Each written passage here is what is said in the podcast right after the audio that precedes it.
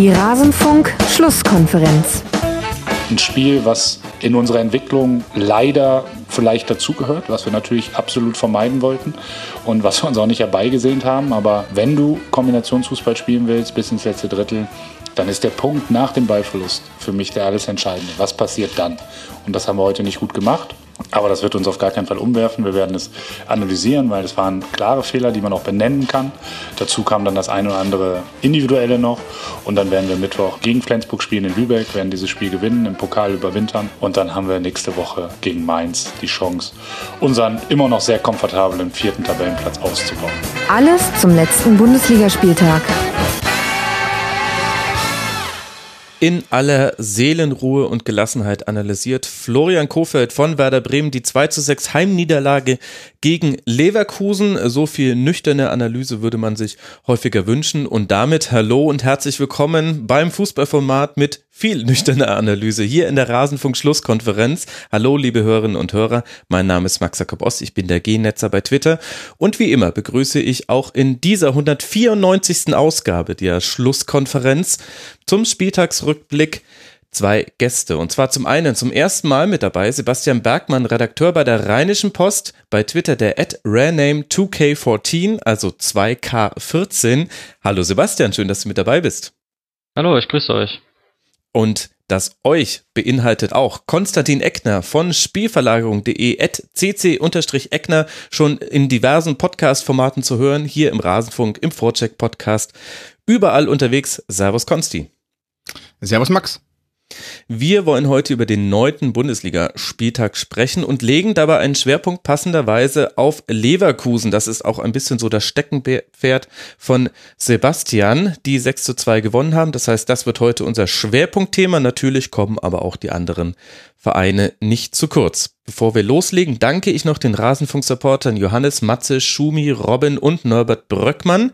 Sie alle sind nicht nur Rasenfunk-Unterstützer, also helfen uns, das Ganze hier finanziell auf die Beine zu stellen, sondern haben sich auch registriert auf rasenfunk.de slash rsc. Das heißt, wenn ihr auch mal genannt werden möchtet in einer Folge, dann könnt ihr euch da registrieren und könnt mir dann sagen, mit welcher Erwähnungsform wollt ihr denn genannt werden. Es verwenden einige auch schon, um hier Botschaften zu platzieren.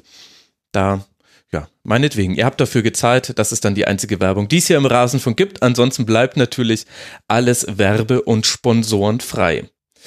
Damit wollen wir mal beginnen mit diesem neunten Spieltag und der wiederum fand am Freitagabend seinen Beginn mit einem 3 zu 1 vom SC Freiburg gegen Borussia Mönchengladbach. Seit 2002 konnte Gladbach nicht mehr in Freiburg gewinnen und daran änderte es auch nichts, als Tabellenzweiter in den Breisgau zu reißen. Schon nach elf Sekunden fault Sommer Luca Waldschmidt Elfmeterreif und Nies Petersen trifft. Zwar gleich Gladbach selbst noch per Foul Elfmeter aus. In der zweiten Halbzeit gelingt ihnen dann aber offensiv sehr wenig. Waldschmidt in der 57. Minute und Höhler in der 94. machen den Sieg perfekt. Sebastian, hatte Gladbach zu wenige Mittel gegen eine so starke Freiburger Mannschaftsleistung oder woran liegt es, dass man nicht mehr reagieren konnte? Also ich habe ähm, die Freiburger ja vor einigen Wochen gegen Leverkusen gesehen und auch da muss ich sagen, ähm, standen sie sehr defensiv, äh, sehr kompakt hinten mhm. und es war wirklich schwierig. Also selbst so ein offensiv starkes Team wie Leverkusen tat sich sehr schwer, da die Lücken zu finden und genau das gleiche ist dann auch Gladbach am Freitag passiert. Das war eine sehr gute Mannschaftsleistung also von Freiburg. Was, was machen sie denn, dass sie so kompakt stehen? Freiburg ähm, ist unter Streich, also so, so kennt man sie jetzt in den letzten Jahren eigentlich immer dafür bekannt, dass sie halt kompakt stehen. Ähm, sie ziehen sich eng zurück, die, die Kette hinten steht dicht aneinander. Ähm, natürlich half da auch am Freitag der Superstart durch diese Führung in, in der ersten Minute. Ich glaube, es war der schnellste verwandelte Bundesliga-Elfmeter seit der Datenerfassung. Ui. Ähm, und ähm, Gladbach kam natürlich nochmal zurück und selber durch Hazard den Ausgleich erzielt. Aber ähm, im Endeffekt ähm, war es nicht diese Gladbacher Leistung, die sie in den vergangenen Wochen gezeigt haben. Mhm. Ähm, Elvedi hat, glaube ich, nochmal kurz den, den, Pfosten getroffen auch, aber im Endeffekt ähm, war es dann zu wenig, ja, das muss man ganz klar so sagen. Was mich daran aber wundert, Konstantin, ist, es gab ja die Phase, in der Gladbach es auch gegen diese sehr kompakt und mannschaftlich geschlossen verteidigenden Freiburger geschafft hat, Torchancen herauszuspielen, nämlich eben genau nach dem Rückstand. Im Grunde lief das Spiel, als wäre nichts passiert, bis dann zum Ausgleich. Hat Gladbach da etwas anders gemacht? Liegt es an Anpassungen beim SC Freiburg oder wo würdest, womit würdest du dir erklären, dass man es in der Phase geschafft hat, Chancen herauszuspielen und dann danach eigentlich fast gar nicht mehr? Gladbach hat eigentlich in, äh, taktisch gesehen auch äh, das gemacht, was sie in den Vorwochen auch immer wieder versucht haben. Das heißt, die linke Seite wird ja sehr stark bespielt mit Wendt und Player und äh, Hofmann, der sich aus dem Mittelfeld einschaltet. Und mhm. nach dem frühen Rückstand gegen Freiburg hat auch, äh, auch Zakaria, der eigentlich halb rechts spielt, also auf dem Papier zumindest, äh, hat sich da auch sehr weit nach links bewegt. Das heißt, man hat die rechte Seite von Freiburg attackiert und hatte damit auch einigen Erfolg zunächst in der ersten Halbzeit mit einigen Chancen auch dann äh, natürlich dem Elfmeter für Gladbach zum 1-1. Allerdings äh, hat sich dann Freiburg darauf besser eingestellt, hat besser verschoben zur, zur eigenen rechten Seite, also hat diese Linksangriffe besser abgewehrt.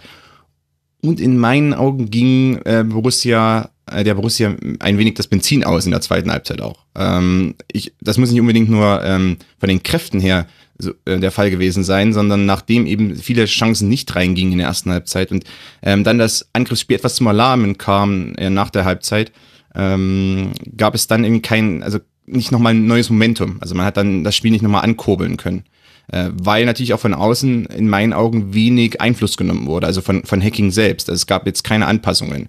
Manchmal ist es auch wichtig, dann nochmal einen neuen Impuls zu setzen mhm. ähm, indem man einfach irgendeine Auswechslung tätigt, irgendwie eine Umstellung macht, ähm, um nochmal der Mannschaft, äh, also eben nochmal einen neuen Aufschwung zu geben. Und das hat eben hat nicht stattgefunden. Ähm, dass Freiburg das nach und nach besser verteidigen konnte, war jetzt nicht überraschend, weil die Freiburger, und das wurde gerade angesprochen, äh, gerade in diesem 4-4-2, was sie jetzt wieder regelmäßiger auch äh, anwenden, also zumindest defensiv, ähm, weil sie da doch sehr, sehr kompakt stehen und dieses Linienverschieben in dem 4-4-2 auch einfacher ist.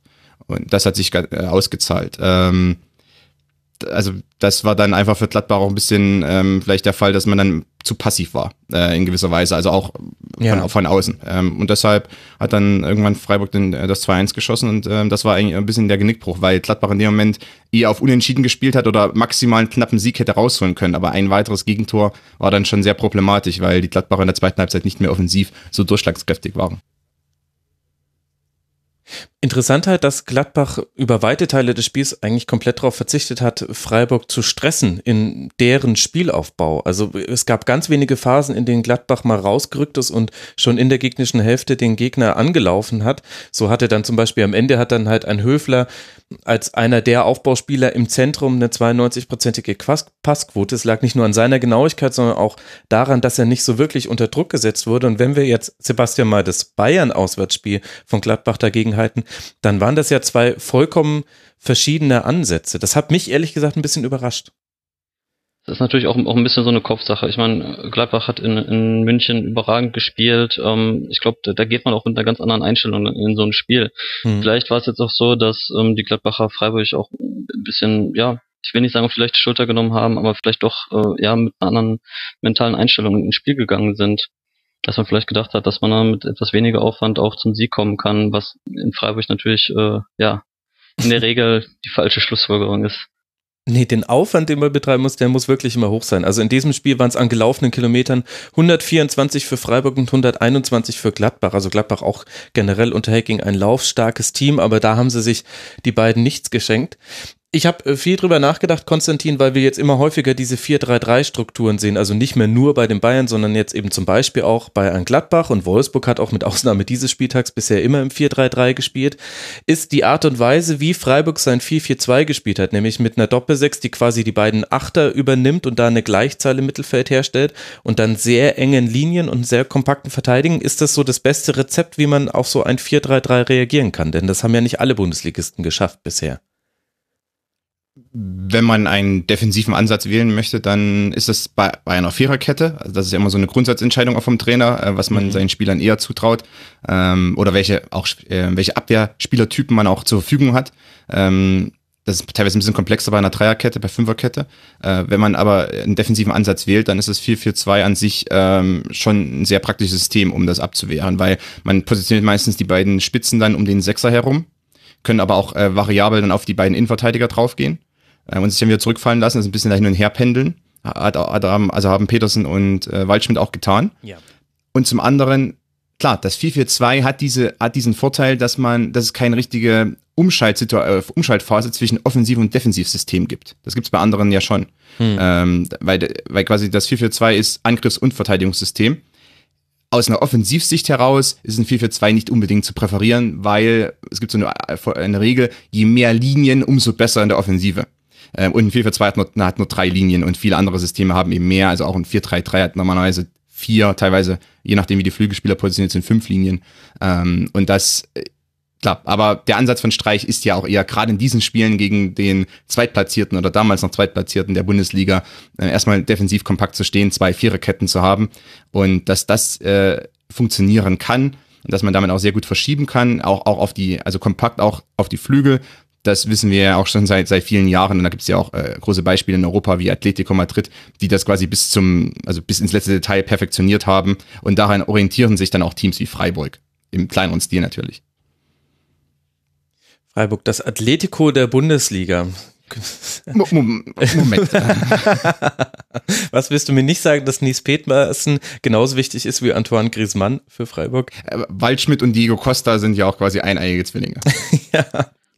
Obwohl, man muss sagen, also Waldsch, Waldschmidt hat in seiner besten Spiele, glaube ich, gemacht jetzt ähm, für Freiburg. Ja, absolut. Das stimmt. Ich finde generell, also ich fand, das war mit einer der besten Mannschaftsleistungen, die ich bisher gesehen habe in dieser Bundesliga-Saison. Und ich sehe ja viele Spiele, aber da hat, da haben alle Komponenten gestimmt beim SC Freiburg.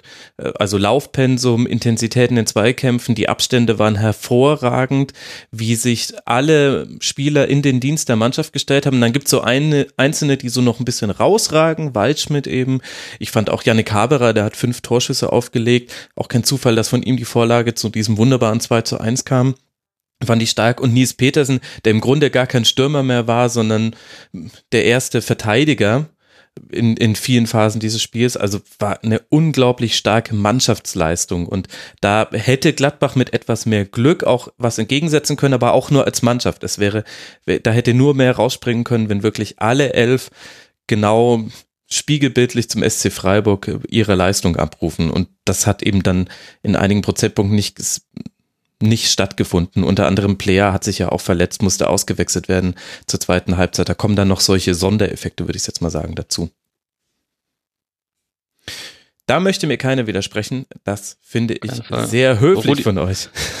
Rudi Völler hat ja nach dem 0 zu 0 äh, von Bayer Leverkusen vor einigen Wochen gesagt, in Freiburg werden noch ganz andere Teams äh, Punkte lassen. Und ja, Gladbach ist, denke ich mal, eines dieser Teams schon mal.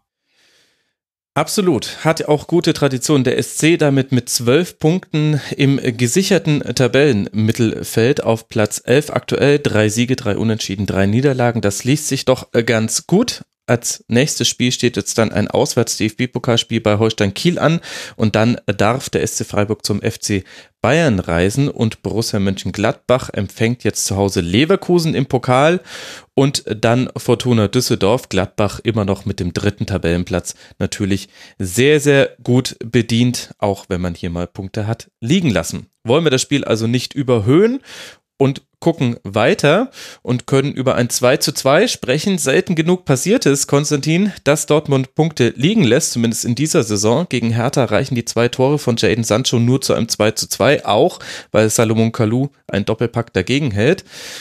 Und wir haben so ein bisschen Parallelität der Ereignisse, wenn wir zum Beispiel das Augsburg-Spiel als Blaupause anlegen an dieses äh, Berlin-Spiel, denn auch da ist der BVB hinten raus in Bedrängnis geraten. Der einzige Unterschied, da konnte Alcázar noch das 4 zu 3 erzielen, was diesmal nicht geklappt hat mit der Chance in aller, allerletzter Sekunde. Was fehlt denn Borussia Dortmund noch, damit man nicht bei so knappen Führungen noch ins, in Bedrängnis geraten kann? Ich weiß nicht, ob der Vergleich zu dem Augsburg-Spiel äh, so passend ist, weil in, im Augsburg-Spiel hat man sich defensiv sehr schwach angestellt mhm. und hat immer wieder Chancen zugelassen, äh, auch in der zweiten Halbzeit. Äh, reihenweise eigentlich, äh, wurde man äh, gerade über die, über die Außenbahn doch relativ leicht ausgespielt. Ähm, Gibt es eine neue Stabilität in meinen Augen schon. Äh, auch mit Hakimi jetzt als Linksverteidiger. Äh, Piszczek, der endlich in Form ist. Mhm. Ähm, das, das bietet mehr Stabilität.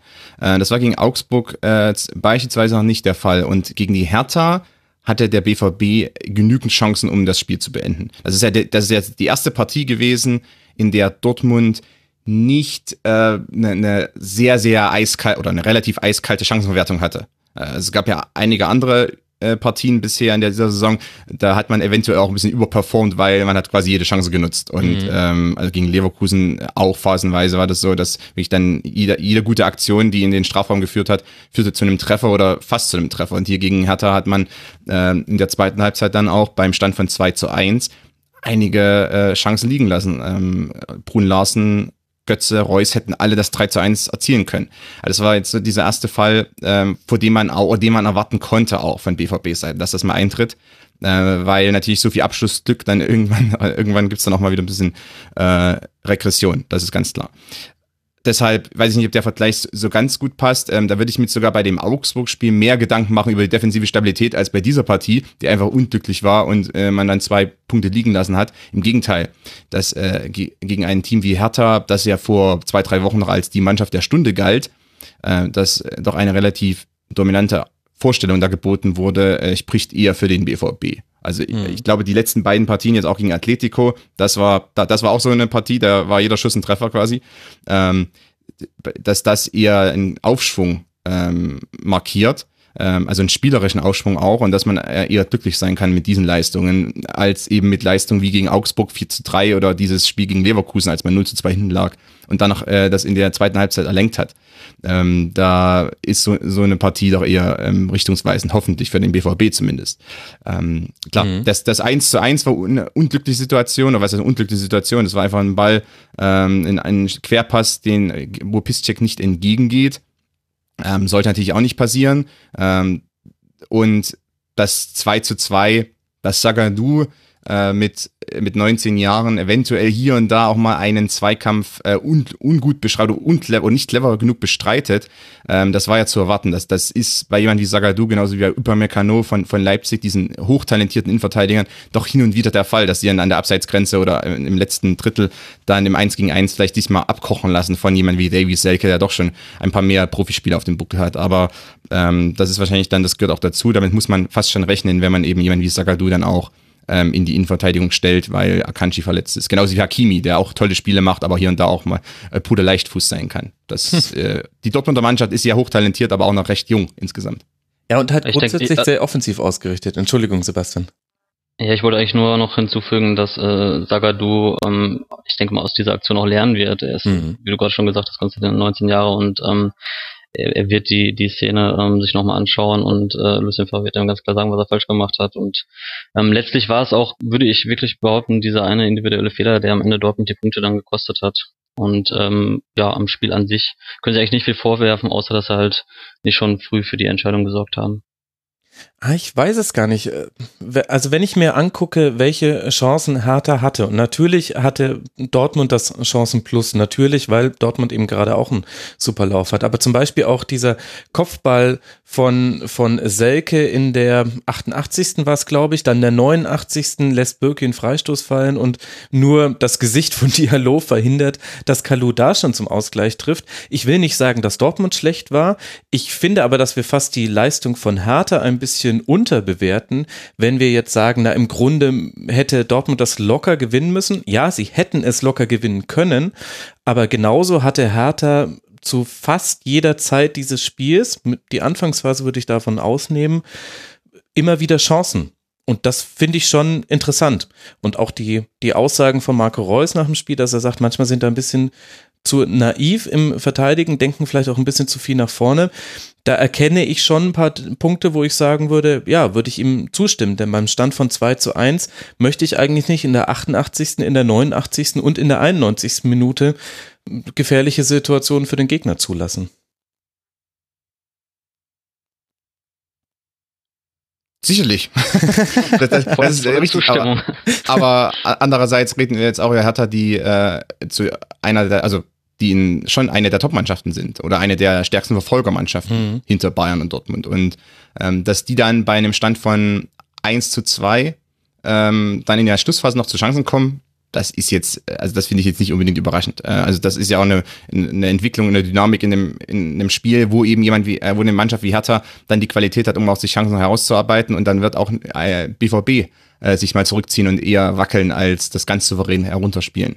Ähm, ich glaube, das hat auch, also man hat im Spiel auch schon gemerkt, in anderen Partien, in denen der BVB jede Chance oder jede zweite Chance genutzt hat, ähm, in denen hat auch der BVB das dann äh, souveräner heruntergespielt. Aber in dieser Partie, da gingen eben die großen Chancen nicht rein. Also Larsen zum Beispiel, dieser nach dem ja. Querpass bei der Kontersituation, der geht nicht rein, der geht in anderen Partien rein. Ich glaube, dass äh, man schon, schon spüren konnte, äh, auch die Spieler selbst, äh, heute können sie uns mal erwischen, weil äh, in anderen Partien steht es hier 4-1. Also in den vorigen Wochen hätte es hier 4-1 gestanden, heute nicht. Okay, äh, das, das, also das war schon, das hat sich so ein bisschen angedeutet und ähm, eventuell haben sie dann selber auch dran geglaubt. Und zum anderen eben auch, dass ähm, Hertha doch schon eine hohe Qualität hat. Und ich meine, da kommt Selke für Ibišević, Selke halt sowieso für äh, die Zukunft bei der Hertha im Mittelsturm. Die können noch äh, Del Rosun einwechseln äh, für, für Duda, der in der Partie so nicht ganz so überzeugend war. Ähm, ansonsten auch ein starker Spieler ist und äh, ich meine, die, äh, die Rosen kommt rein, der war jetzt der, der Topmann vor paar Wochen noch, da wird schon gehandelt, wo der vielleicht eventuell hinwechselt irgendwann äh, oder demnächst. Ähm, also das ist auch, also Hertha bringt auch von der Bank nochmal eine Qualität. Ähm, ich glaube, diese diese Ansicht, dass die Hertha äh, nur eine Mittelfeldmannschaft wäre und ähm, nicht über Platz 10 hinauskommt, ich glaube, das wurde ja mittlerweile auch ad acta gelegt und äh, mittlerweile äh, ist auch akzeptiert, dass ähm, Hertha schon zu den oberen Top oder zu den besseren Verfolgermannschaften auch gehört. Und ähm, das haben sie jetzt auch hier unter Beweis gestellt. Ähm, obwohl insgesamt der BVB die bessere, die bessere Mannschaft war, aber der BVB spielt eventuell um die deutsche Meisterschaft. Also das klar, dass die dann vielleicht äh, leicht überlegen sind, das ist jetzt auch nicht überraschend. Womit ich dann gerne den Blick nochmal kurz äh, länger auf Hertha richten wollen würde, denn über Dortmund wurde fast schon naturgemäß mehr gesprochen im Nachgang dieses Spiels. Sebastian, wie hat dir denn die Leistung von Berlin generell und vielleicht auch einzelne Spieler gefallen? Wen würdest du da gerne hervorheben?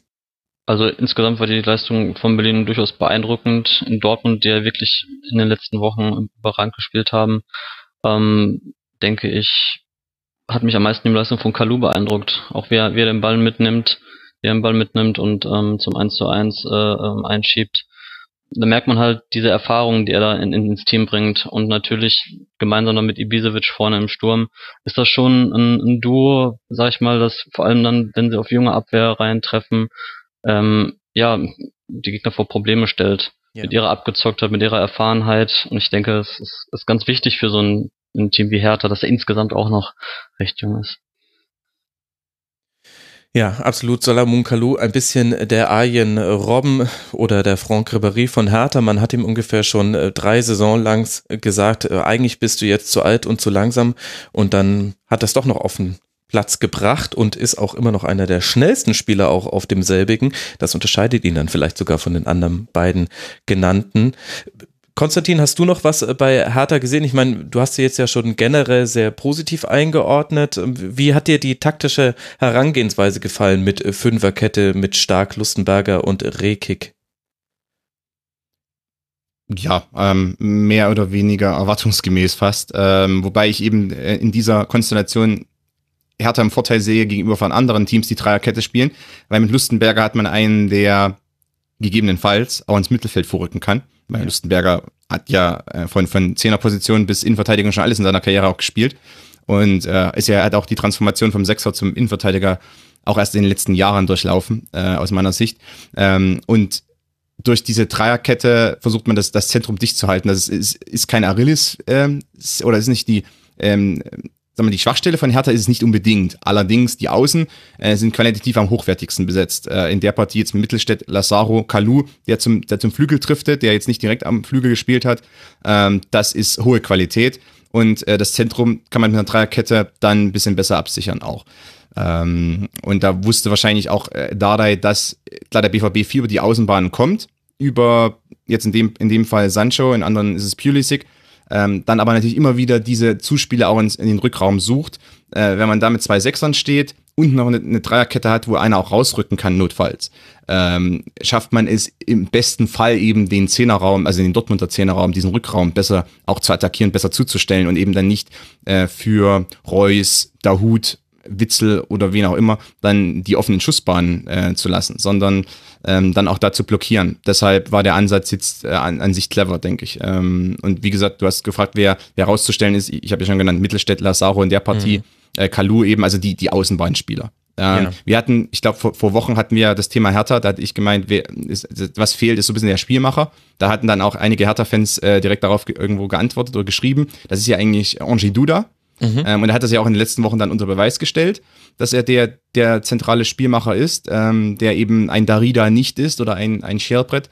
Ähm, und aber klar, das Zentrum ist ein, nicht unwichtig, aber die Außenbahnen sind das äh, harter Prunkstück. Und äh, wenn man dann auch noch auf die, auf, ich habe gerade schon über die Einwechslung gesprochen, wenn man dann noch jemanden von der Bank bringen kann und sogar noch einen Plattenhaar draußen lässt über 90 Minuten, mhm. dann sieht man, was da für Qualität auch noch dahinter äh, ist für die Außenbahnen. Und ähm, das am Ende Mittelstädt macht auch das 1 zu 1 in dem Sinne. Er fängt den Ball ab und äh, leitet äh, oder schaltet um und äh, treibt den Ball über 50 Meter oder so übers Feld. Absolut. Ähm, das hat sich da auch mal. Und dann, klar, kommt der Pass auf Kalu und der macht es dann auch relativ clever. Ähm, deshalb, da, da, hat man auch das Zusammenspiel dann gesehen und Lazaro hat ja auch in vielen Partien jetzt schon unter Beweis gestellt, welche Qualität er hat, zumal er offensiv stark ist, aber andererseits äh, für die Nationalmannschaft an, auf der Rechtsverteidigerposition spielt und auch bei Hertha Rechtsverteidiger spielen kann.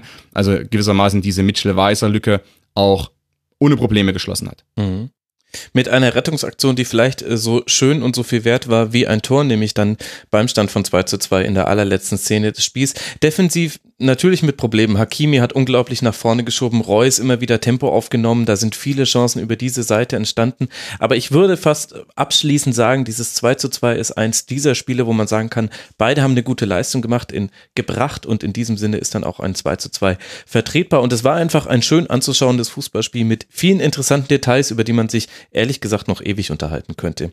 Diese Zeit haben wir aber nicht mal im Rasenfunk, die Ewigkeit. Für Dortmund geht es jetzt dann weiter gegen den nächsten Berliner Club, nämlich äh, Union Berlin und dann in Wolfsburg und Atletico Madrid und Hertha muss jetzt dann auswärts beim SV Darmstadt 98 ran und empfängt dann zu Hause Rasenballsport Leipzig.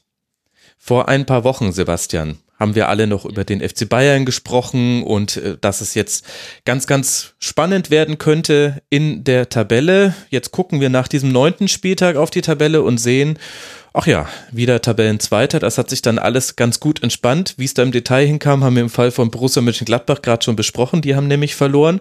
Und wir werden auch gleich noch über Werder Bremen sprechen, die auch verloren haben. Lass uns aber an der Stelle mal über dieses Auswärtsspiel in Mainz sprechen. Die Bayern gewinnen auch da, wenn auch knapp mit 2 zu 1. Erst trifft Leon Goretzka, dann kann Mainz 05 endlich mal wieder die eigene Tormusik laufen lassen. Da hat man sich schon fast entwöhnt über die letzten Wochen hinweg. Ausgleich durch Boetius aber nach erneutem Rückstand durch Thiago kommt Mainz nicht mehr zurück. Wie hat dir denn Sebastian Mainz in diesem Spiel gegen den FC Bayern gefallen? War da mehr drin?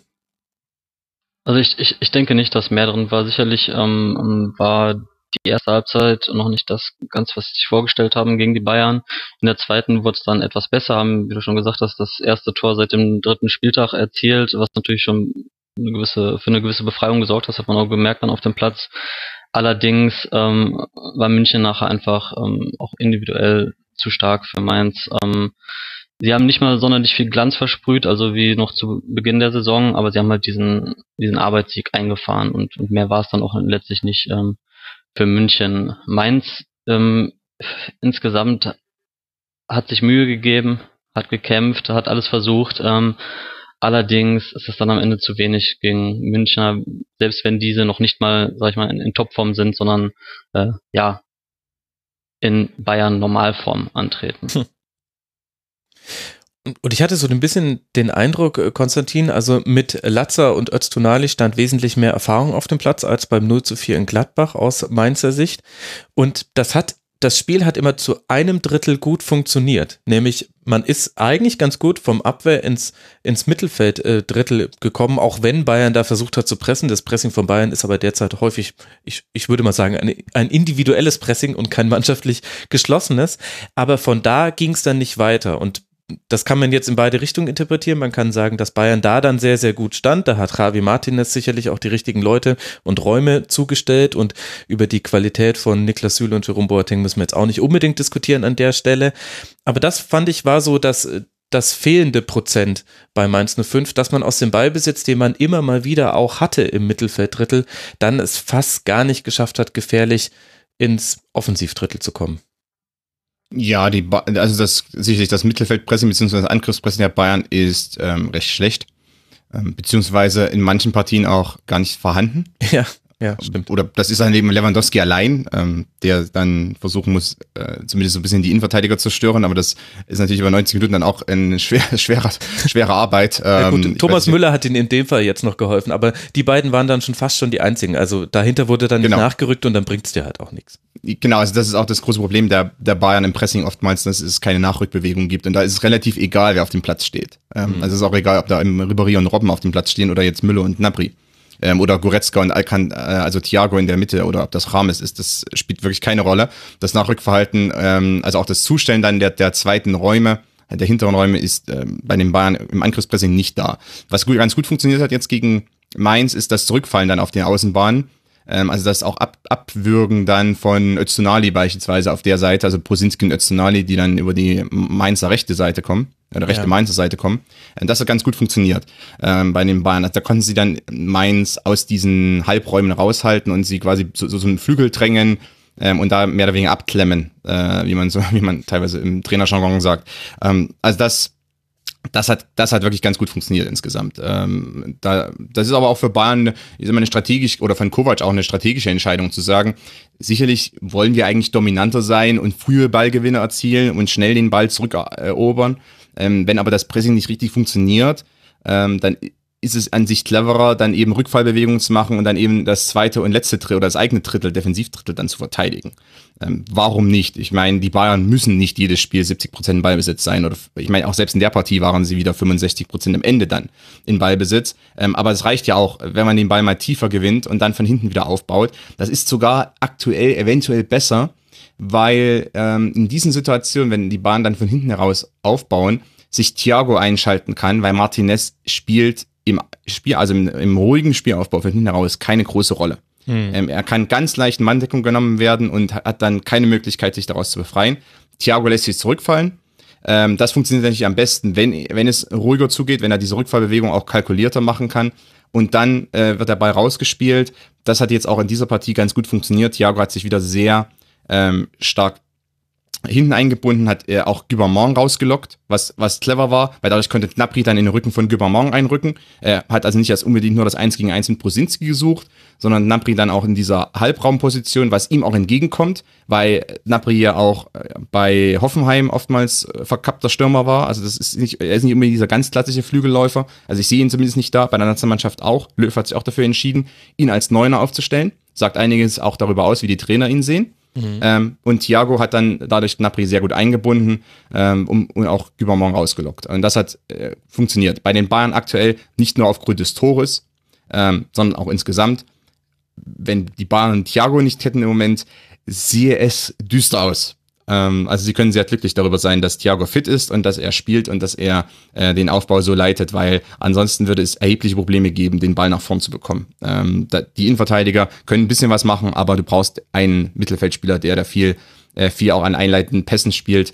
Martinez ist es nicht. Thiago ist es und ähm, ohne ihn wäre es äh, problematisch, sehr problematisch sogar.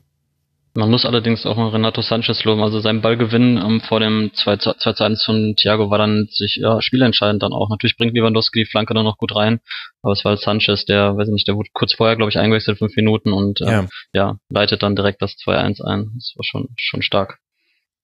Das ist, glaube ich, auch eines der Dinge, was Mainz 05 in positiver Sicht aus dieser Niederlage mitnehmen kann, dass sogar in Anführungszeichen der entscheidende Treffer aus einem individuellen Fehler von Niakate heraus passiert ist, der halt einfach passieren kann. Also so wie wir vorhin bei Sagadu, finde ich schon zu Recht auch auf die Erfahrenheit oder noch fehlende Erfahrung dieses Spielers hingewiesen haben, so ist es ja hier bei Niakate auch. Und ansonsten hat Mainz eine sehr, sehr gute Partie abgeliefert, wo mit ein bisschen Glück ja hinten raus sogar noch etwas passieren kann.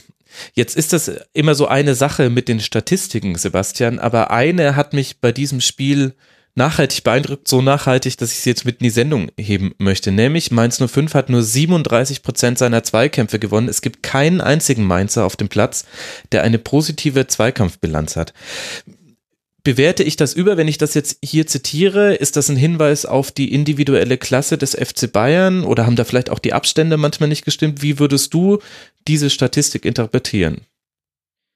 Ich denke, da sollte man nicht zu viel Gedanken dran verschwenden. Ich habe gestern Abend dann nach dem Spiel ähm, von Leverkusen bei Werder mir auch die Zweikampfquoten angeschaut und ähm, ja, da war dann der beste Zweikämpfer auf Seiten von Werder Marco Friedle, weil ich kein gutes Spiel gemacht hat. Ähm, mhm. Und Sehr gutes auf der anderen Seite, ja.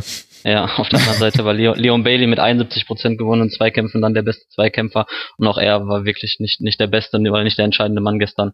Von daher glaube ich nicht, dass man da zu viel rein interpretieren sollte. Also man kann auch mit mit wenig gewonnenen Zweikämpfen ähm, Spiele gewinnen und ähm, ja, deswegen ich glaube, da gibt's gar nicht viel mehr zu, zu sagen. Nee. Man muss auch aufpassen bei diesen, weil also die Zweikampfstatistik ist mit die umstrittenste auch, weil ähm, immer fraglich ist, was als Zweikampf gewertet wird ähm, und was dann auch nicht gewertet wird. Das sind immer noch, äh, trotzdem sitzen noch Menschen da und, und äh, klicken, wenn was passiert. Ähm, also, ganz ist es ja nicht und äh, genau, und also ich glaube, es sagen auch viele Trainer, dass quasi man muss nicht alle Zweikämpfe gewinnen, sondern immer nur die richtigen und äh, man kann auch teilweise einen Zweikampf verlieren, aber den Gegner abdrängen. Ähm, manchmal ist es wichtiger, ähm, jemanden vorbeizulassen, aber in die, in die, in die zum Außenbahn zu drängen zum Beispiel. Deshalb äh, bin ich da auch ein bisschen vorsichtig. Ich glaube, das ist die einzige Statistik, äh, die, die auch viele irgendwie eher umgehen mittlerweile. Ja, das stimmt. Das ist auch eine deutsche Eigenschaft tatsächlich, dass wir die Zweikampfquoten, die werden ja sehr häufig auch in der laufenden Berichterstattung zitiert. Das äh, findet man international fast gar nicht. Ich habe nur neulich mal ein Interview von Jerome Boateng, ich glaube im Sokrates-Magazin gelesen, haben sie ihn gefragt, was ist Ihnen wichtiger, Passquote oder Zweikampfquote? Und da kam wie aus der Pistole geschossen Zweikampfquote. Und da bin ich fast erschrocken, ehrlich gesagt. Ich dachte gerade jemand wie Jerome Boateng, der ja auch viel für den Spielaufbau tut, Guckt auf die Passquote. Ich dachte immer. Ja, aber vielleicht, ich glaube, bei Boateng, ich glaube, der hat vielleicht nicht unbedingt über Statistiken nachgedacht, sondern eher, was ist ihm wichtiger, einen Zweikampf zu gewinnen oder einen guten Pass zu spielen. Und da äh, sieht er immer noch seine Hauptaufgabe, den ja, Zweikampf okay. zu gewinnen oder defensiv gut zu stehen und dann Pass ist sozusagen dann äh, die, das, das Sahnehäubchen obendrauf. Okay, diesen Punkt äh, akzeptiere ich so. Wollen wir es jetzt auch nicht äh, zu theoretisch hier äh, verklingen lassen. Ich möchte noch kurz Hauke zitieren. Der hat unter mitmachen.rasen.de etwas zu Mainz 05 geschrieben. Ich zitiere ihn jetzt. Ich möchte etwas allgemeiner zu Mainz schreiben, da ich es sehr beeindruckend finde, was die Mannschaft um Sandro Schwarz momentan leistet, obwohl mich mit Mainz sonst keine Fansympathie oder ähnliches verbindet. Er ist also weder verwandt noch verschwägert. Es gab im Sommer viele hochkarätige Abgänge. Mit René Adler fällt zudem ein Führungsspieler seit Anfang der Saison aus. Die Abgänge wurden versucht mit jungen Spielern aus Frankreich, Spanien und den Niederlanden und aus der eigenen Jugend zu ersetzen. Und das ist aus seiner Perspektive heraus sehr gut gelungen. Er schreibt, durchschnittlich laufen, zählt man Baku und Burkhardt dazu, jedes Spiel fünfeinhalb Neuzugänge auf nicht immer exakt so, das dürfte ein Schnitt sein, dass aus dieser Perspektive bisher nur gegen Leverkusen, Schalke, Gladbach und Bayern verloren wurde, die allesamt Anwärter auf die Champions League Plätze sind, bei Leverkusen reden wir gleich drüber, ist aller Ehren wert. Eigentlich war nur das Unentschieden gegen Aufsteiger Nürnberg sonst unentschieden gegen Wolfsburg und Hertha, ein Spiel, das sie auf dem Blatt Papier gewinnen müssten. Was Schwarz und sein junges Team momentan leisten, kann man daher nicht genug, nicht zu hoch einschätzen, obwohl die Platzierung in der Tabelle natürlich einen anderen Eindruck vermittelt und dass daneben nicht nur defensiv gespielt, sondern auch ein anspruchsvolles Aufbau- und Ballbesitzspiel versucht wird, macht die Mainzer in dieser Saison noch sympathischer finde ich, einen interessanten Einwurf und ordnet dann auch den Tabellenplatz 12 ganz gut ein. Und wenn wir immer nur darüber sprechen, dass Mainz 05 nur fünf Tore erzielt hat nach neun Spieltagen, dann fand ich diesen Kommentar auch nochmal als ganz gutes, ganz guten Impuls, auch nochmal anders über Mainz 05 nachzudenken. Für die geht es jetzt weiter im DFB-Pokal beim FC Augsburg und dann empfängt man zu Hause Werder Bremen. Haben wir im Intro durch Flo Kofeld schon gehört und der FC Bayern wird es dann in Rödinghausen antreten, dann gegen den SC Freiburg spielen und gegen AEK Athen. Das sind die nächsten drei Spiele für München. Und damit würde ich sagen, widmen wir uns so langsam unserem Schwerpunkt dieser Sendung und kommen damit auch zu einem der Aufregerspiele dieses neunten Bundesligaspieltags. Da ist der Schwerpunkt mal wieder ganz gut uns in die Hände gefallen. Ja, was war denn da los, Sebastian? Werder stellt die Abwehr wegen des Ausfalls von Moisander um und kassiert schon in der ersten Halbzeit drei Gegentore. Kurz sah es dann nach einem Comeback aus, bevor Leverkusen auf das 2 zu 3 von Osako mit gleich nochmal drei Treffern reagieren konnte. Und so steht dann am Ende ein 6 zu 2 für Leverkusen. Und bevor wir über die länger sprechen, würde ich gerne mal gemeinsam mit dir und Konstantin auf Werder gucken. Wie würdest du denn deren Spiel einordnen, auch vor dem Hintergrund, was Flo Kofeld im, Inter im Intro gesagt hat? Ja, also erstmal, ich war, denke ich mal, genauso überrascht wie ihr oder wie, wie alle Zuschauer äh, im Stadion oder vor, vor dem Fernseher. Ähm, natürlich war der Moisander-Ausfall, denke ich mal, ähm, ja, entscheidend sogar tatsächlich für, ähm, für das Werder Abwehrverhalten auch in der, in der ersten Halbzeit oder auch in, in der zweiten dann gegen Ende. Ähm, äh, Kohlfeld hat er ja umgestellt und ähm, ebenso wie Herrlich sich mit einem neuen System dann äh, probiert. Mhm. Und ähm, ja, was dann bei Leverkusen, sag ich mal, gut funktioniert hat, war dann ähm, bei Werder eher das Gegenteil der Fall. Und ähm, so konnte halt Leverkusen ähm, seine Klasse im Umschaltspiel unter Beweis stellen und ist dann auch, denke ich mal, mit etwas Glück, aber auch, ähm, ja, weil sie halt kaltschnäuziger waren vorne, zur Halbzeit schon mit 13 0 in Führung gewesen und das war dann im Endeffekt entscheidend dann, dass Leverkusen den Sieg eingefahren hat in Bremen. Mhm. Wie haben dir die Reaktion von Werder Bremen auf den Rückstand äh, gefallen? Also, dass dann Kofeld zur zweiten Halbzeit umgestellt hat, mit Pizarro jemanden gebracht hat, äh, Friedel, der etwas unglücklich agiert hat, rausgenommen hat er hat dann danach gesagt, er hat gehofft, dass man irgendwie das 1 zu 3 schießen, dann das Stadion nochmal kommt und genauso ist es dann auch geschehen. Nach dem 2 zu 3 sah es kurzzeitig so aus, als ob Werder da tatsächlich nochmal rankommen könnte und ausgleichen könnte. Waren das für dich sinnvolle Umstellungen? Warum hat es dann aber trotzdem eigentlich zu fast gleichen Gegentreffern geführt wie mit der Fünferkette? Also ich, ich, ich glaube, die Umstellungen waren auf jeden Fall ähm, richtig und wichtig. Also Friedel war in der ersten Halbzeit klar ein Schwachpunkt, den Leverkusen dann auch immer wieder attackiert hat, ähm, über die Bellarabi-Seite dann. Und ähm, dass dann für ihn ein Stimmer gebracht wurde in Pizarro war, denke ich mal, die einzig logische ähm, Schlussfolgerung. Ähm, ja, Bremen kam dann nochmal ran und wir haben uns dann alle auch ein bisschen auf der Pressetribüne unglaublich angeschaut, als dann der Anschlusstreffer fiel und dann das, das 2 zu 3 direkt darauf von Osako. Ähm, Bayer ist dann auch wirklich ein bisschen geschwommen und ähm, ja, ich sag mal, es gab schon Spiele wie eben das gegen Dortmund, wo Leverkusen dann völlig eingebrochen ist und ähm, es hatte sich so ein bisschen, also auch so angefühlt gestern Abend, ähm, dass es wieder passieren könnte. Dass dann Harvards dann das 4-2 erzielt hat, war dann, ja, äh, ich denke mal balsam auf die Seelen der Bayer, Bayer-Anhänger und äh, auch die von Heiko Herrlich, weil es hätte passieren können, dass Bremen das Spiel komplett dreht, allerdings standen sie einfach hinten dann ähm, zu offen. Vielleicht wollten ein bisschen zu viel, direkt zu viel nach dem 2 zu 3 und haben sich da ein bisschen überrumpeln lassen. Allerdings war der Treffer von Havertz dann natürlich auch ähm, seiner individuellen Klasse geschuldet, wie er den Ball dann über Pavlenka hebt. Das war schon ja großes Kino. Absolut, das war sowieso interessant zu sehen, wie häufig da Leverkusen in 1 gegen 1 Situationen mit dem Torhüter Pavlenka gekommen ist und wie zum Beispiel an Karim Bellarabi direkt äh, gelernt hat aus dem einen Fehlschuss, den er hatte, den zweiten hat er dann einfach nur per Lupfer aufs Tor platziert und mit nur jetzt in großen Anführungszeichen versehen war nicht so einfach.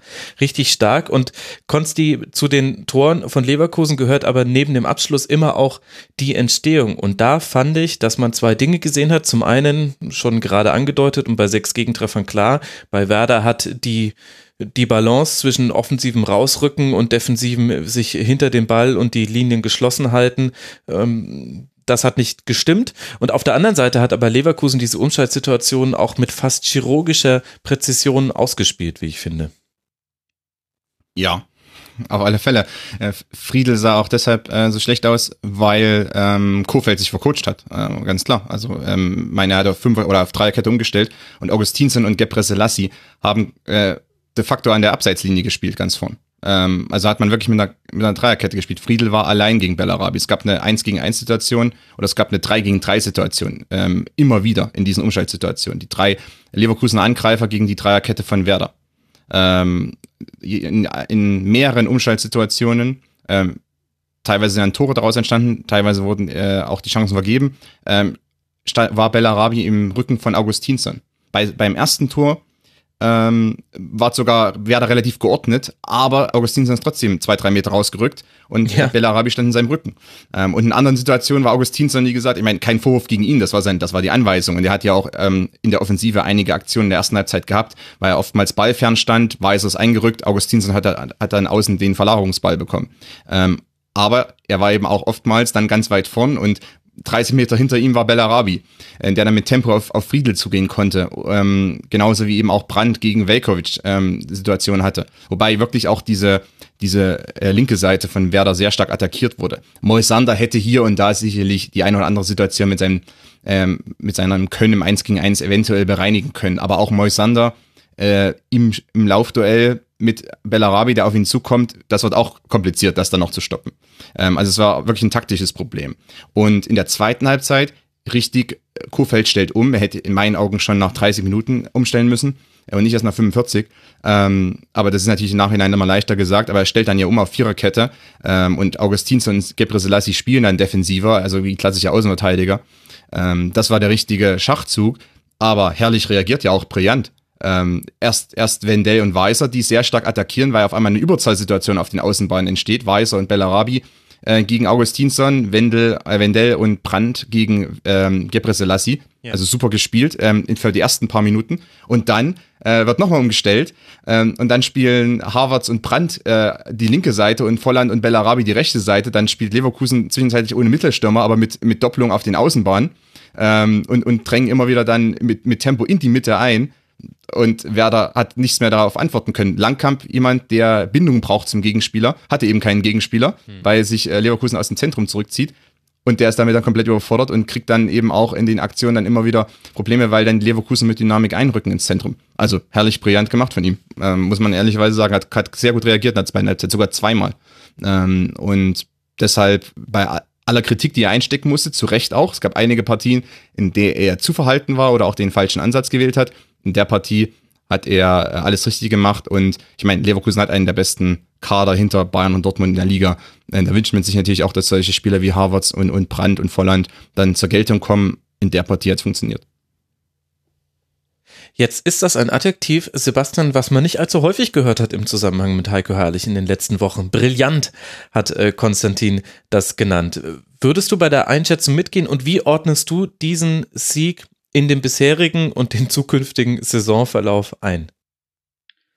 Also Rudi Völler hat sich nach der Partie auch nochmal hingestellt und ähm, nachdem Herrlich dann im, im Sky-Interview dann ein bisschen angegangen wurde nochmal und gefragt wurde nach seiner Zukunft nochmal hingestellt und gesagt hat, Heiko, du hast es gut gemacht und äh, vor allem taktisch dann auch äh, ja ein überragendes Spiel gemacht. Also Zitat Rudi. Und ähm, ich denke, damit hat er recht, weil ähm, Herrlich hat gestern den richtigen Ansatz gewählt gegen diese Bremer ähm, auch wenn Leverkusen Bremen anders erwartet hätte, haben sie sich ja. halt auch während, auch, also diese taktischen Anpassungen während des Spiels, die Herrlich gestern vorgenommen hat, das war auch schon in der vergangenen Saison natürlich ähm, ein, ein Punkt, weshalb Leverkusen zeitweise richtig guten Fußball gespielt hat, weil Herrlich halt immer ähm, diese In-Game-Anpassungen ähm, richtigerweise gewählt hat. Und gestern war es halt wieder der Fall. Jetzt mit, mit Blick auf ähm, die kommende Saison wolltest du noch wissen, ne? ja, also, also jetzt nicht ähm, die kommende, sondern was jetzt noch kommt. Äh, die, die, die, die, die kommen, kommen Genau, Spiele, jetzt musst du Nostradamus spielen für mich. Also ähm, gestern hat dieses Umschaltspiel, was Leverkusen auch sonst ausgezeichnet hat, ähm, hervorragend funktioniert. Hm. Allerdings war es jetzt, wenn man ehrlich ist, in der Saison das erste Mal der Fall, dass es so funktioniert hat vielleicht noch die ersten 60 Minuten gegen Dortmund war so ein bisschen das, äh, wofür Bayer Leverkusen steht, wofür ja. man ähm, Bayer auch ähm, ja gefürchtet hat in der vergangenen Saison, beziehungsweise zu Beginn der vergangenen Saison. Ähm, allerdings muss man jetzt auch sagen, es war jetzt wenn man wirklich so ein bisschen das dreckige Geheimnis bei Bayer, das war halt in diesem Jahr vielleicht ja das dritte, vierte, fünfte Spiel, wo Leverkusen wirklich komplett überzeugt hat. Da war dann, ich kann mich an dieses 4-1 in, in Leipzig im April erinnern, danach gab es einen 4 1 äh, Heimsieg gegen Frankfurt, der auch äh, deutlich und, und, und klar war. Ähm, allerdings fehlt halt nach wie vor, und das ist so ein bisschen, ich, äh, dieses Wort, was, was die ganze Zeit irgendwie über Leverkusen kreist, also diese Konstanz. Die Mannschaft, Mannschaft kriegt es einfach nicht rein. Und deswegen ist es da wahnsinnig schwer, irgendwie Prognosen abzugeben. Hm. Jetzt ähm, denkt man so, okay, sie haben, sie haben sich gefunden und das war jetzt der Weckruf. Ähm, jetzt spielt man Mittwoch in, in Gladbach, was sicherlich auch äh, alles andere als einfach wird. Äh, denkt man nur ein bisschen an die vergangene Saison. Ja. Da waren die Spiele mit Gladbach auch immer, immer besonders. Ähm, deswegen ist es ist wahnsinnig schwer, da irgendwie eine Prognose abzugeben. Spielt die Mannschaft so wie, wie gestern, dann ist Leverkusen tatsächlich eines der besten Teams in der Liga. Allerdings müssen sie erst noch den Beweis antreten, dass es halt können, dass sie mal mehrere Spiele in Folge solche Leistungen abrufen. Julian Brandt hat dann gestern nach dem Spiel auch gesagt, also dass es ihm auch wirklich wortwörtlich auf den Sack geht, dass äh, Leverkusen maximal alle sechs bis acht Wochen ähm, das volle Potenzial ausschöpft und das ist dann auch so ein bisschen ähm, ja der Grund dafür, weshalb Leverkusen aktuell nur da steht, wo sie gerade stehen, nämlich auf dem zwölften Platz jetzt. Was, was Max eigentlich wissen wollte, war, ob Ralf, äh, Ralf Hasenhüttel äh, im Bayer Leverkusen Sweatshirt äh, Weihnachten feiert. Bitte, Konstantin, du Nee. weißt, dass ich solche Nee. Fragen nicht stelle. Also, Bitte. Ach so, Also, so sorry, äh, sorry, das war dann meine Frage, habe ich wahrscheinlich gedacht. Aber das verwechselt. Schick mir nochmal das Skript, bitte. Also, ähm, Rudi hat sich ja auch gestern nochmal ganz, ganz klar dazu geäußert und hat gesagt, definitiv nicht, es, es gibt keinen Trainerwechsel in, Leverkusen. Allerdings, was er dann auch noch gesagt hat, ist, ähm, wir sind ja nicht bescheuert. Natürlich hätte man sich auch in den vergangenen Wochen unterhalten und geschaut, wie es, wie es weitergehe und ähm, dass dann über potenzielle äh, Alternativen gesprochen wurde. Ich denke mal, es sollte allen klar sein, weil alles andere wäre natürlich auch äh, ja un unprofessionell und ähm, dass man damit natürlich nicht an die Öffentlichkeit geht und, und das herausposaunt, sollte eigentlich auch klar sein. Deswegen, ich denke jetzt, ähm, Heiko Ehrlich ist in Leverkusen noch nicht über den Berg, wenn man es so Mhm. sagen will. Ähm, er wird zeigen müssen, dass sein Team wirklich auf Dauer in der Lage ist, solche Leistungen wie in Bremen zu zeigen. Und ähm, ich denke aber, jetzt hat er sich zumindest wieder ein bisschen, bisschen Spielraum verschafft durch diesen ja wirklich überraschenden 6-2 Erfolg. Weil man muss auch sagen, in den vergangenen Wochen gab es irgendwie keine Anzeichen dafür, dass äh, Leverkusen so ein Spiel zeigen kann. Also normalerweise hätten, gab es ja schon viele, ähm, viele Spiele, wo man gedacht hat, okay, das, das muss jetzt ein Weckruf gewesen sein. Lars Bender hat nach dem, nach der Niederlage in München äh, gesagt, dass sich das Team noch im Urlaub befinde und selbst Wochen danach dann mit Spielen wie den, den 2 zu 2 in Hannover, was natürlich viel zu wenig ist, dann für Leverkusen ist dann mit dem Anspruch gestartet ist, in die Champions League zu kommen. Ähm, ja, vielleicht war es jetzt dieses Spiel, das Leverkusen dann gebraucht hat, um die Kurve zu bekommen. Ja.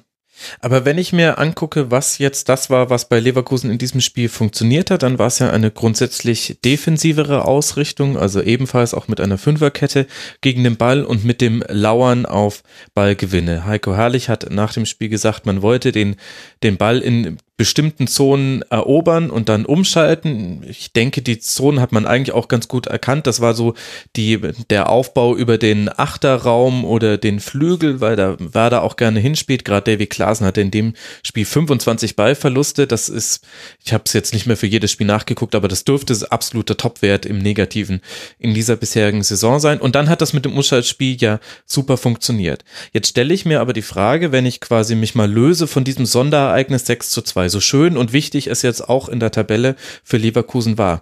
Ist das ein Fußball, der auf Dauer zu Leverkusen passt? Klar kann man super umschalten, aber es gibt ja auch genügend Gegner, die gerade nach Leverkusen fahren und sagen, ja, Dankeschön, wir warten hier hinten auf euch, jetzt macht mal.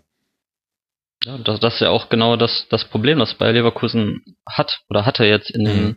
vergangenen Wochen nach dem Saisonstart. Also sie würden halt lieben gern immer dieses Umschaltspiel ähm, probieren, wenn das halt, wenn der Gegner es halt so anbietet, wie Werder gestern Abend, dann ist es halt Leverkusen, das Danke sagt und äh, ja, über die schnellen Außen dann ähm, zum Torerfolg kommt.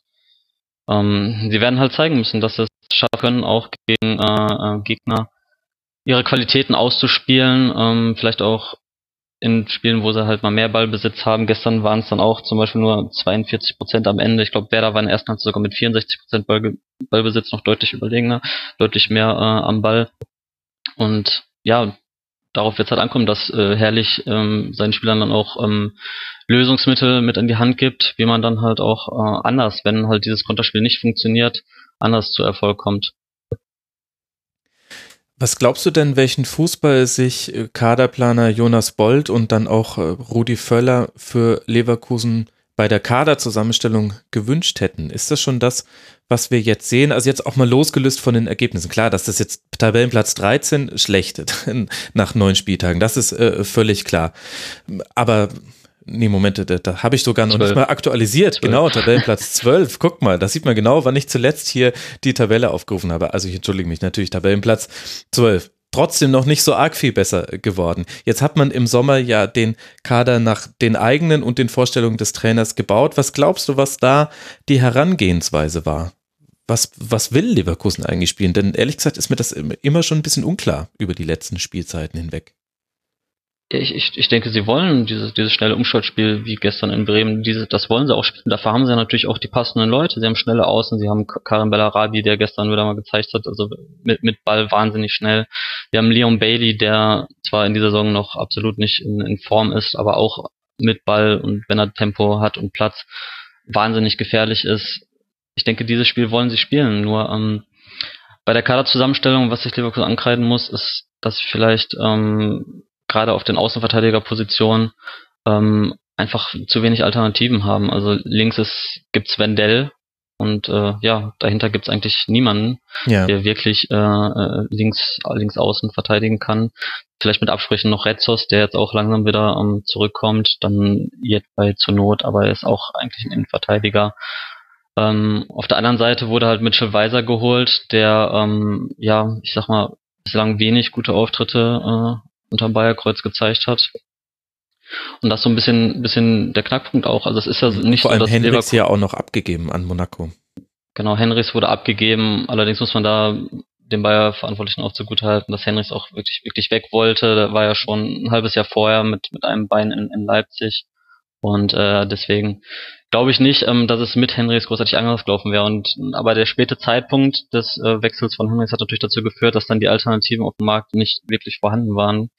Ähm, Gleiches galt ja auch ein bisschen für den Sturm. Da wollte Herrlich unbedingt noch einen Stoßstürmer, einen kopfballstarken Stürmer holen. Mhm. Und äh, sie haben dann Isaac Kiese verpflichtet, der allerdings bis jetzt auch äh, noch nicht richtig in Fahrt gekommen ist und noch den Beweis antreten muss, dass er ähm, Leverkusen wirklich weiterhelfen kann. Andererseits muss man auch sagen, dass Leverkusen natürlich ein bisschen mit Verletzungsproblemen zu kämpfen hat. Charles Aranges ist unheimlich wichtig fürs Team. Ja. Der fehlt im Prinzip schon ja seit äh, dem Start der Vorbereitung. Ist jetzt auch langsam wieder auf dem Weg zurück äh, ins Mannschaftstraining. Hat jetzt ein paar Mal schon trainiert. Allerdings wird es bei ihm auch noch um, um ein, zwei, drei Wochen dauern, bis er wahrscheinlich wieder äh, mitspielen kann. Und äh, ja, dadurch, dass Julian Baumgartlinger auch noch ausgefallen ist, fehlten herrlich auch so ein bisschen die Alternativen für die sechs, die natürlich in der Zentrale dann ja entscheidende Positionen sind. Da durfte dann jetzt Dominic Kor ähm, in den letzten Wochen vermehrt ran, äh, mit ihm dann Lars Bender. Ähm, es war halt so ein bisschen der Fall, dass Leverkusen eigentlich keine großen Optionen hatte, irgendwie zu wechseln. Die Startformation war eigentlich, also wirkte zumindest wie in Stein gemeißelt. Ja. Paulinho, der ja auch für viel Geld ähm, vor der Saison äh, geholt wurde, ähm, ist bis jetzt auch noch nicht richtig zum Zug gekommen. Da fehlt ihm anscheinend auch noch ein bisschen was, um in der Bundesliga richtig Fuß zu fassen. Ja, und so war es dann halt, dass die Mannschaft dann auch zum Teil ein bisschen zu abhängig war, auch von den Leistungen von Kai Havertz, der dann da mit, mit 19 Jahren schon, ähm, ja, die Werkself zu Beginn der Saison das eine oder andere Mal retten musste. Ja. Und wenn dann auch noch ähm, einige Spieler dann weit weg von ihrer Topform sind, wie halt ein Leon Bailey, wie ein Julian Brandt, wie ein Kevin Volland, ähm, ja, dann ist es halt so, dass solche Ergebnisse rauskommen, wie sie äh, in den ersten Partien entstanden sind. Und das alles sind ja jetzt eher Bereiche, die weniger mit Heiko Herrlich zu tun haben, sondern eher mit der Zusammenstellung des Kaders erwartest du da eine Reaktion? Wie selbstkritisch ist man da in Leverkusen? Denn nach außen hin ist Leverkusen dominiert von der Kommunikationsart von Rudi Völler, der dann halt in, so wie wir ihn bisher kennengelernt haben, aufbrausend, äh, gerne auch mal ein bisschen herablassen, wenn es eine weibliche Moderatorin ist, die ihm eine Frage stellt. Und das, das dominiert die Diskussion rund um Leverkusen und dann gehört es zu unserer Berichterstattung im Jahr 2018, dass viel über Köpfe geredet wird. Also muss Heiko Herrlich jetzt gehen oder muss er nicht gehen? Sehen, sieht denn die Führungsetage in Leverkusen, diese Punkte, die du angesprochen hast, so auch? Oder argumentiert man da eher in die Richtung, die man wieder nicht beeinflussen kann, also Verletzungen? Ich meine, klar hilft es auch nicht, wenn die Bender-Zwillinge immer fällt einer von beiden aus. Auch diesmal musste wieder äh, Lars äh, ausgewechselt werden in einer Phase, die, wo man ihn sicher sonst noch nicht rausgenommen hätte. Wie selbstkritisch ist man da in Leverkusen? Also in Leverkusen ähm, hält man nichts davon, im, im Winter eigentlich Spieler zu verpflichten. Jonas Bold, der ähm, äh, lange Jahre Manager, Manager der Werkself war und jetzt im Sportdirektor, zum Sportdirektor aufgestiegen ist, mhm. betont eigentlich immer wieder, dass im, im Winter es eigentlich nicht, nicht viel bringt, Spieler zu verpflichten. Allerdings sollten sie in Leverkusen doch mal vielleicht drüber nachdenken, jetzt äh, in, der, in der Pause, die dann ansteht, äh, nochmal nachzulegen. Gerade auch wenn man denn womöglich äh, in der Europa League überwintert, im DFB-Pokal vielleicht sogar noch drin ist, noch dabei ist, ähm, dass dann auf den vakanten Positionen dann halt, wie halt auf den Außenverteidigerpositionen vielleicht, vielleicht sogar noch im Sturm nochmal nachlegt. Ähm, ja, man muss herrlich zugute halten, dass er diese ähm, ja fehlenden Plätze im Kader, sag ich mal, ähm, ja nicht als Anlass nimmt, um die Ergebnisse, die seine Mannschaft dann bislang geholt hat, im, damit zu rechtfertigen. Mhm. Allerdings sagt auch er zu Recht, ähm, was soll ich machen, Wendell muss halt im Prinzip immer spielen, ähm, weil es dafür halt keine wirkliche Alternative gibt. Gleiches dann für Weiser. Wenn jetzt die Verletzten zurückkommen, kann er schon mal anders aussehen, dann hat er ein bisschen mehr Optionen. Ähm, ja, allerdings sind die Verletzungen doch schon der Hauptgrund, den man in Leverkusen dann anführt, wenn man sagt, ähm, ja, das lief bislang wenig gut.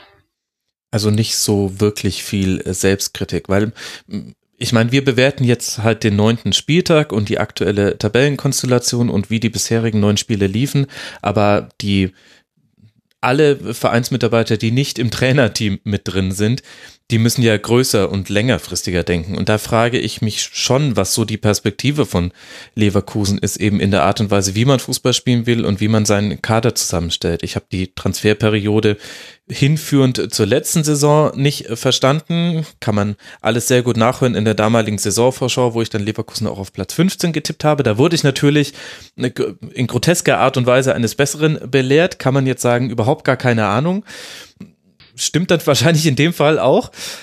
Aber auch da habe ich schon nicht verstanden, dass mit, mit Chalanolo zum Beispiel Spieler, klar, wollte vielleicht auch weg, aber dass da spielstarke Spieler gegangen sind, die auch eine gewisse Führungspersönlichkeit auf dem Platz darstellen können an guten Tagen und dafür Spieler geholt wurden, die meiner Meinung nach zwar immer Potenzial haben nach oben, das ist auch das, was Leverkusen immer schon ausgezeichnet hat, aber mir fehlen neben den Bender-Zwillingen und einem Aranguiz, der aber eben auch, weiß nicht, wie viele Spiele er jetzt wirklich gemacht hat in den Jahren, in denen er bei Leverkusen ist, fehlt mir so ein bisschen auch die Führung und auch die Mentalität. Also, dass diese Konstanz nicht da ist, das finde ich, kann man jetzt auch ein bisschen an Punkten aufhängen, wie wir sie bei Borussia Dortmund in der letzten Saison auch festgemacht haben. Und die haben da ja zum Beispiel reagiert, haben es geschafft, natürlich mit Einsatz von viel Geld, Spieler zu holen, die wohl fußballerische, sowohl fußballerische Klasse haben, als auch eine gewisse Mentalität mitbringen, dass man nach 0 zu 2 nicht zusammenbricht oder auch mal ein 3 zu 2 dreckig über die Zeit bringt.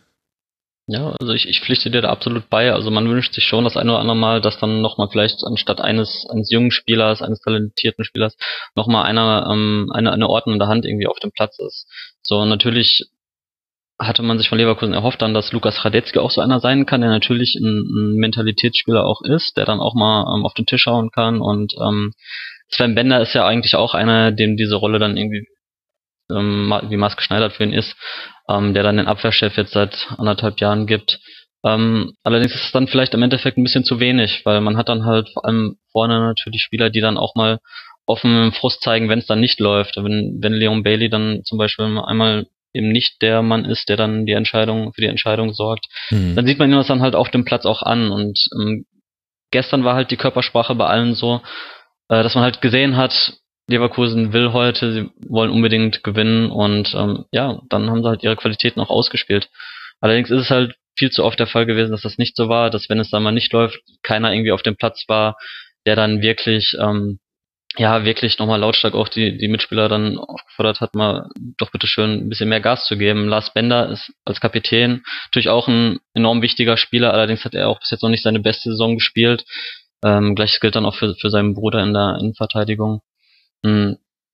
Also ich pflichte dir auf jeden Fall bei, wenn du sagst, dass ähm, vielleicht der eine oder andere Führungsspieler noch fehlt. Und äh, im Sommer wurden jetzt natürlich eben nicht diese Führungsspieler verpflichtet, sondern man hat halt äh, Paulinho ein, ein riesiges Talent geholt, dem mhm. aber, wie schon vorhin erwähnt, offensichtlich noch etwas fehlt, um dann wirklich in der Bundesliga spielen zu können. Ähm, Mitchell Weiser ist zwar erfahren, aber auch noch äh, relativ jung mit 24 und ähm, ja, ansonsten Ansonsten kam dann natürlich nicht viel und ähm, vielleicht ist das ein Punkt, den man dann in Leverkusen angehen muss, ob dann jetzt schon im Winter oder spätestens dann im nächsten Sommer. Ja. Gut, im Winter haben wir ja schon gehört, wohl wollen sie nicht so gerne, sind sie auch gar nicht so alleine mit, sagen einige Manager, dass im Winter das dann gar nicht so viel bringt, muss jeder für sich entscheiden. Jetzt würde mich mal der Blick von Konstantin interessieren auf Leverkusen. Wenn wir jetzt mal den größeren Rahmen aufmachen. Ich habe mal hier die Platzierungen rausgesucht seit 2012. Dritter, vierter, vierter, dritter. Dann die Saison, in der Roger Schmidt gehen musste, zwölfter Tabellenplatz und in der letzten Saison erinnern wir uns natürlich dann fünfter Tabellenplatz unter Heiko Herrlich. Konstantin, wie würdest du so die größere Entwicklung von Leverkusen einschätzen und wie bewertest du jetzt vielleicht auch im Nachgang die Jahre unter Roger Schmidt 2014 bis 2016? Die Entwicklung ist, also fällt sich wie eine gerade Linie. Ähm, leichte Dellen, aber eigentlich ist es eine gerade Linie. Sicherlich gab es diese eine Saison unter Schmidt, äh, die dann nach hinten losging, aber wenn man jetzt über die also wenn man die Entwicklung über viele Jahre hinweg betrachtet oder einige Jahre hinweg betrachtet, dann äh, ist die sehr konstant. Mhm. Leverkusen ist eben so eine, so eine Top-5-Mannschaft, auch von der von der Qualität des Kaders, das habe ich ja vorher erwähnt. Ähm, ich, ich schätze die, also den Leverkusener Kader, trotz aller Schwächen, trotz allem, äh, den Leverkusener Kader und vielleicht mit dem Wolfsburger, ähm, so das ist so das beste hinter Bayern und Dortmund, was man so finden kann, von der Gesamtqualität her. Einzelne Positionen sind eventuell nicht optimal besetzt, aber wenn man jetzt so sind diese 20, 25 Spieler anschaut, ähm, weil wenige Teams über, gerade auch in der Offensive, über diese Einzelspieler verfügen wie Leverkusen. Ähm, deshalb auch vor der Saison, ich glaube, haben viele gedacht, ja, Leverkusen könnte wieder Top 4 ähm, in den Top 4 landen, so wie eben auch in Jahren zuvor. Oder also, wegen dem einen Platz hinterher, da wollen wir uns nicht streiten. Ähm, aber das, ähm, das ist an sich da, wo Leverkusen zu verorten ist. Man hat sich auch immer wieder Spieler abgeben müssen, weil die weg wollten, weil ähm, vielleicht dann doch irgendwie natürlich Leverkusen nicht der größte Verein ist und es dann immer noch mal die Stufe darüber gibt. Ähm, das ist vollkommen nachvollziehbar. Ähm, und damit lebt man, glaube ich, auch in Leverkusen ganz gut, äh, weil man damit auch schon viel, viel Erfahrung hat. Aber man konnte das auch insgesamt ganz gut kompensieren und hat äh, immer wieder auch interessante Spieler nachgeholt ähm, und, und neu verpflichtet. Ähm, oftmals eben auch jüngere, ähm, talentierte äh, Akteure. Ich denke, dass äh, Paulinho jetzt der nächste sein wird. Der ist jetzt noch nicht äh, äh, da, wo er vielleicht für die Startelf äh, bereitsteht, aber das ist der nächste in meinen Augen. Ähm, und dass Johann Brandt eventuell mal geht für viel Geld oder dass Kai Havertz in äh, ein, zwei, drei Jahren äh, für viel Geld äh, von jemandem weggekauft wird, das äh, ist, glaube ich, schon, das, also das weiß jeder. Und Paulinho ist dann eventuell der Nächste.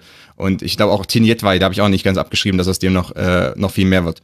Äh, weil er auch eigentlich das Talent dazu hat. Ähm, aber eben, klar, viele Verletzungen etc. Und Leon Bailey auch jemand. Also ich glaube, um das ähm, Konto von Bayer Leverkusen braucht sich die Bayer-Führung keine Sorgen zu machen. Da werden immer wieder zweistellige Millionenbeiträge eingehen in den nächsten Jahren, ähm, weil man auch irgendwie, äh, also dieses Schicksal ja auch akzeptiert. Ähm, also das, das ist nicht das Problem. Äh, Schmidt selber als Trainer, das hast du noch angesprochen, der hat natürlich, klar, der hat die Entwicklung eingeleitet, dass man sehr stark ähm, auf Pressing und Umschaltspiel setzt. Ähm, und Herrlich hat das ja auch ähm, mit Abstrichen äh, weitergeführt. Letzten Saison gab es äh, auch andere Situationen, Leverkusen schon versucht, auch dominanter im Ballbesitzspiel zu sein. Ähm, in dieser Saison wieder mhm. sehr starker Fokus auf Umschaltspiel. Ähm, das größte Problem für Leverkusen ist, dass äh, eine Umschaltmannschaft ähm, nur funktionieren kann, wenn man eben wenige Gegentore kassiert. Äh, weil man sich ansonsten immer in schwierige Situationen, also man kann ja nur, wenn der Gegner dann, äh, weiß ich nicht, vorn, also führt zum Beispiel, dann äh, lässt er sich auch nicht so leicht auskontern. Also viele Teams zumindest lassen sich da nicht mehr so leicht auskontern. Ähm, und wenn Leverkusen nicht den geeigneten Plan hat, um Ball, äh, um Balleroberungen zu äh, ähm, zu leisten, also ähm, Fehlpässe zu provozieren beispielsweise. Jetzt ja. gegen Werder hat das gut funktioniert, man zieht sich zurück, äh, bietet die Mitte an und dann Harvards und Bender schlagen zu ähm, und, und fangen Pässe auch der, der Bremer ab oder gehen im, im Zweikampf und gewinnen den Ball gegen Osako zum Beispiel, jetzt wie Dragovic vom 2 zu 0.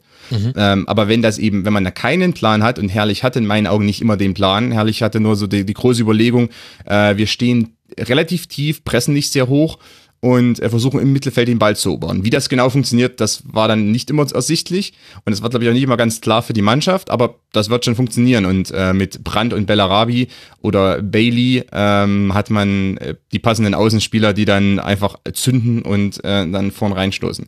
Ähm, klar, das ist logisch. Das Ausspielen dieser Umschaltsituation, das kann schon gut funktionieren, wobei äh, da kann es allenfalls an der Chancenverwertung mangeln, jetzt auch Saison, Saisonauftakt gegen ähm, Mönchengladbach zum Beispiel war ein gutes Beispiel dafür. Ja. Äh, Mhm. Hatte man Kontersituation, hat nur einfach dann die Chance nicht genutzt. Ähm, und klar, auf der Gegenseite, ähm, und da begann ja die Saison auch mit diesem, äh, mit dieser Partie gegen die Fohlen.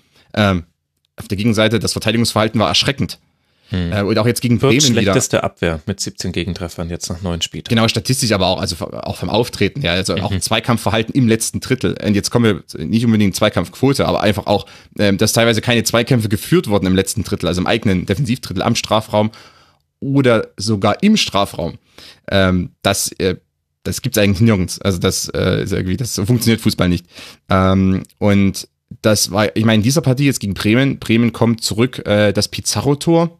Ja, ähm, da hat man auch, also das war auch schon wieder so Leverkusen-Verteidigung äh, im, im, im, weiß nicht, im, im, im, Standgas ähm, und nicht unbedingt Ja, beziehungsweise ähm, eine, Vollgas. eine vollkommen komische Staffelung. Also ich weiß Ja, jetzt gerade nicht mehr, welcher Spieler, aber einer stand äh, tief im 16er und äh, wollte staffeln, alle anderen haben auf Abseits gespielt, ja, und dann kannst du halt deswegen dann einen Pass spielen, im Grunde auf den Elfmeterpunkt und da steht Claudio Pizarro frei, das sollte so nicht passieren. Das habe ich auch gemeint, also auch im letzten Drittel, da gab es auch Situationen in vorherigen Spielen, da ist, äh, ich will jetzt, weiß nicht mehr, wer es jetzt im Einzelfall war, es ist auch egal, ob das Tar, Dragovic, Bender oder sonst wer war. Ähm, da sind aber teilweise Verteidiger, die sind dann zurückgewichen und ähm, plötzlich standen die mit, mit den Fersen an dem 5-Meter-Raum. Mhm. Ja. So funktioniert's ja auch. Also da hat man quasi den Gegner dann so vorrücken lassen, da ist man zurückgewichen dann auf äh, einzelnen Situationen. Ähm, klar, dann dringt der Gegner ohne Probleme auch mal in den Strafraum ein, spielt Querpass, gibt vielleicht einen Abpraller, wie auch immer. Ähm, gibt vielleicht noch eine unglückliche Situation beim, beim Keeper. Gab's ja diese Saison auch schon, äh, auch als Radetzky verletzt war. Ähm, das kommt noch hinzu dann sicherlich, aber ähm, dieses Verteidigungsverhalten, das funktioniert nicht. Und äh, die guten, großen Umschaltmannschaften, die großen Pressing- und Umschaltmannschaften in der Vergangenheit, ähm, in der Bundesliga auch, äh, Ja. wenn man an Dortmund denkt oder auch an RB Leipzig in Hochphasen, die haben auch davon profitiert, dass sie in der Innenverteidigung, der, der Endverteidigung sehr stabil standen und einfach auch hier und da mal eine Situation ausgebügelt haben und oftmals die Null halten konnten oder wenigstens nur ein Gegentor kassiert haben. Äh, bei Leverkusen ist es eben nicht unbedingt der Fall. Deshalb geht dieses ganze große Rezept im Moment nicht unbedingt auf. Ähm, da brauchst schon so eine Mammut, auch so eine taktische Mammutleistung jetzt gegen Bremen, um dann 6 zu 2 zu gewinnen. Ähm, da bin ich aber jetzt nicht unbedingt davon überzeugt, dass es in den nächsten Wochen genauso wieder stattfinden wird in dieser, in dieser Phase. Ähm, Ja. Und nehmen wir mal an, Herrlich muss gehen, weil doch wieder die nächsten Spiele verloren gehen. Ich meine, das war jetzt mal ein, äh, ein Ausreißer nach oben. Äh, und Hasenhüttel kommt. Schmidt, herrlich Hasenhüttel. Also man sieht, es gibt eine gewisse Entwicklung da. Ähm, spielerisch wäre ja Hasenhüttel, würde sich dann gut integrieren äh, auch. Also würde dann Mhm. auch gewissermaßen in dieser, in, also Roger Schmidt, Hasenhüttel, das passt ganz gut zusammen, so vom, von der längerfristigen Entwicklung her, was die taktische, was die Spielweise betrifft. Ähm, das, eventuell ist deshalb auch Hasenhüttel im Gespräch, äh, weil er einer der besten Trainer ist, der auf dem Markt äh, aktuell verfügbar wäre und wer aber auch ganz gut passen würde äh, von der Spielweise her. Und, und ähm, deshalb, äh, ja, das ist so das im, im großen Kontext, was man vielleicht bei Leverkusen erkennen kann. Ähm, ansonsten, äh, ja, äh, habe ich ja schon gesagt, also man, man ist eben eine Top-5-Mannschaft und sollte die auch bleiben. Also das wäre schon erschreckend, wenn man mit dem Kader äh, irgendwie jetzt nur um Platz 10 mitspielen würde. Ich denke, also ich denke noch, wenn ich noch was dazu sagen kann, also ich, ich denke, Leverkusens Problem ist so ein bisschen, dass man über die Außen noch weiterhin zu anfällig ist. Also selbst sowohl Weiser als auch Wendell, denke ich mal, sind eher offensiv denkende Außen. Mhm. Was in der Regel natürlich ni- nicht schlimm ist, allerdings sind sie dann, wenn es doch das eine oder andere Mal überspielt dann. Und ähm, sowohl Sven Bender als auch Jonathan Tah sind halt auch ähm, in dieser Saison noch nicht auf dem Niveau, das sie in der vergangenen Saison zeitweise, zeitweise sogar schon hatten. Jonathan Tah wurde von den Fans zum Spieler der Saison gewählt und davon ist er aktuell äh, ja relativ weit entfernt. Ähm, An ihn habe ich vorhin auch gedacht, als wir über Führungsspieler gesprochen haben, dachte ich mir, müsste das nicht so der nächste Schritt eigentlich sein. Ja, also ich, ich traue es ihm auf jeden Fall äh, zu. Also letzte Saison hat er wirklich über, überragend gespielt ähm, zum Teil und war da für sein junges Alter schon wahnsinnig abgeklärt und robust in den Zweikämpfen. Und ja, das ist halt in dieser Saison noch nicht der Fall. Und das, da führt dann halt eins zum anderen. Dann ähm, die Abstimmung stimmt noch nicht so richtig. Ähm, Leverkusen wird sich auf jeden Fall in diesem Bereich steigern müssen, weil jetzt 17 Gegentore nach neun Spielen, ähm, ja, wie Lukas Radetzky dann gestern nach dem Spiel korrekterweise anmerkte, man wird nicht immer sechs Tore schießen. Das man müsste man auch Ah, mal ein Spiel ist aber 1 aus zu dem 0. Fenster gelehnt. Man müsste auch mal ein Spiel 1 zu 0 gewinnen und äh, Hm. ja, das ist dann so der nächste Schritt, den Bayer gehen muss, auf jeden Fall. Also es wird definitiv interessant bleiben, auch mit Blick auf die kommenden Aufgaben im DFB-Pokal. Du hast es vorhin schon angesprochen, Sebastian, geht's jetzt dann nach Gladbach, dann zu Hause gegen Hoffenheim und Zürich, auswärts in Leipzig und dann ein Heimspiel gegen Stuttgart, was dann sehr wahrscheinlich schon gewonnen werden muss. Eigentlich egal, wie die Spiele vorher gegen sehr, sehr gute Gegner dann eigentlich so laufen werden. Das heißt, die Herdplatte in Leverkusen ist immer noch sehr, sehr heiß und wir werden gucken, wer da so seine Hand drauf hält und ob sich irgendwann jemand verbrennt. Für Werder geht es jetzt dann weiter in Lübeck gegen den SC Weiche Flensburg im DFB-Pokal und dann bei Mainz 05. Aber aufmerksame Hörerinnen und Hörer haben das natürlich schon im Intro gehört. Von diesem Tore-Spektakel, dem 6 zu 2 von Leverkusen in Bremen, ist es ein ganz, ganz kurzer Weg zum 0 zu 0 zwischen Rasenballsport Leipzig und dem FC Schalke 04, aber nur wenn wir das uhrzeittechnisch betrachten, denn das war das Spiel vor diesem 6 zu 2. Die gute Nachricht vorweg, beide Teams haben kein Tor gefangen. Die schlechte Nachricht, das 0 zu 0, Konstantin, war genau so, wie sich das Ergebnis anhört. Null Schüsse aufs Tor durch Schalke, zwei Schüsse aufs Tor durch Leipzig. Die Passquote Schalkes 53 Prozent. Domenico Tedesco hat aber dann danach gesagt, das wäre Teil des Plans gewesen und dementsprechend könne man sich an dieser Zahl nicht aufhängen. Wie fandest du denn den Offensivplan von Schalke, jetzt mal unabhängig von der Betrachtung dieser reinen einen statistischen Zahl? Offensivplan von Schalke. Hast du dazu was in deinen Notizen? Ich, ich, hab, äh, ich habe in meinen Notizen, nein. Ein Fragezeichen. Ich habe ich hab in meinen Notizen Schalke am gefährlichsten, wenn sie hochpressen. Das ist alles. ähm, genau, das war Domenico Tedesco und Schalke aus der letzten Saison. Mhm. Äh, aber in der letzten Saison hat man das Ding dann eventuell 1 zu 0 gewonnen. Oder ja. 2 zu 1 oder sowas. Äh, weil da hat auch Schalke sehr häufig ähm, sich zurückgezogen, gelegentlich hochgepresst, aber meistens auch erst hinter der Mittellinie. Ähm, aber in der, also in der Vorsaison äh, ging das oftmals noch gut. Da gab es äh, Umschaltsituationen äh, mit Burgstaller häufig oder auch mit Caligiuri, der auch äh, äh, teilweise ähm, also vorn mit reingestoßen ist dann. Ähm, da hat man diese Umschaltsituationen nutzen können.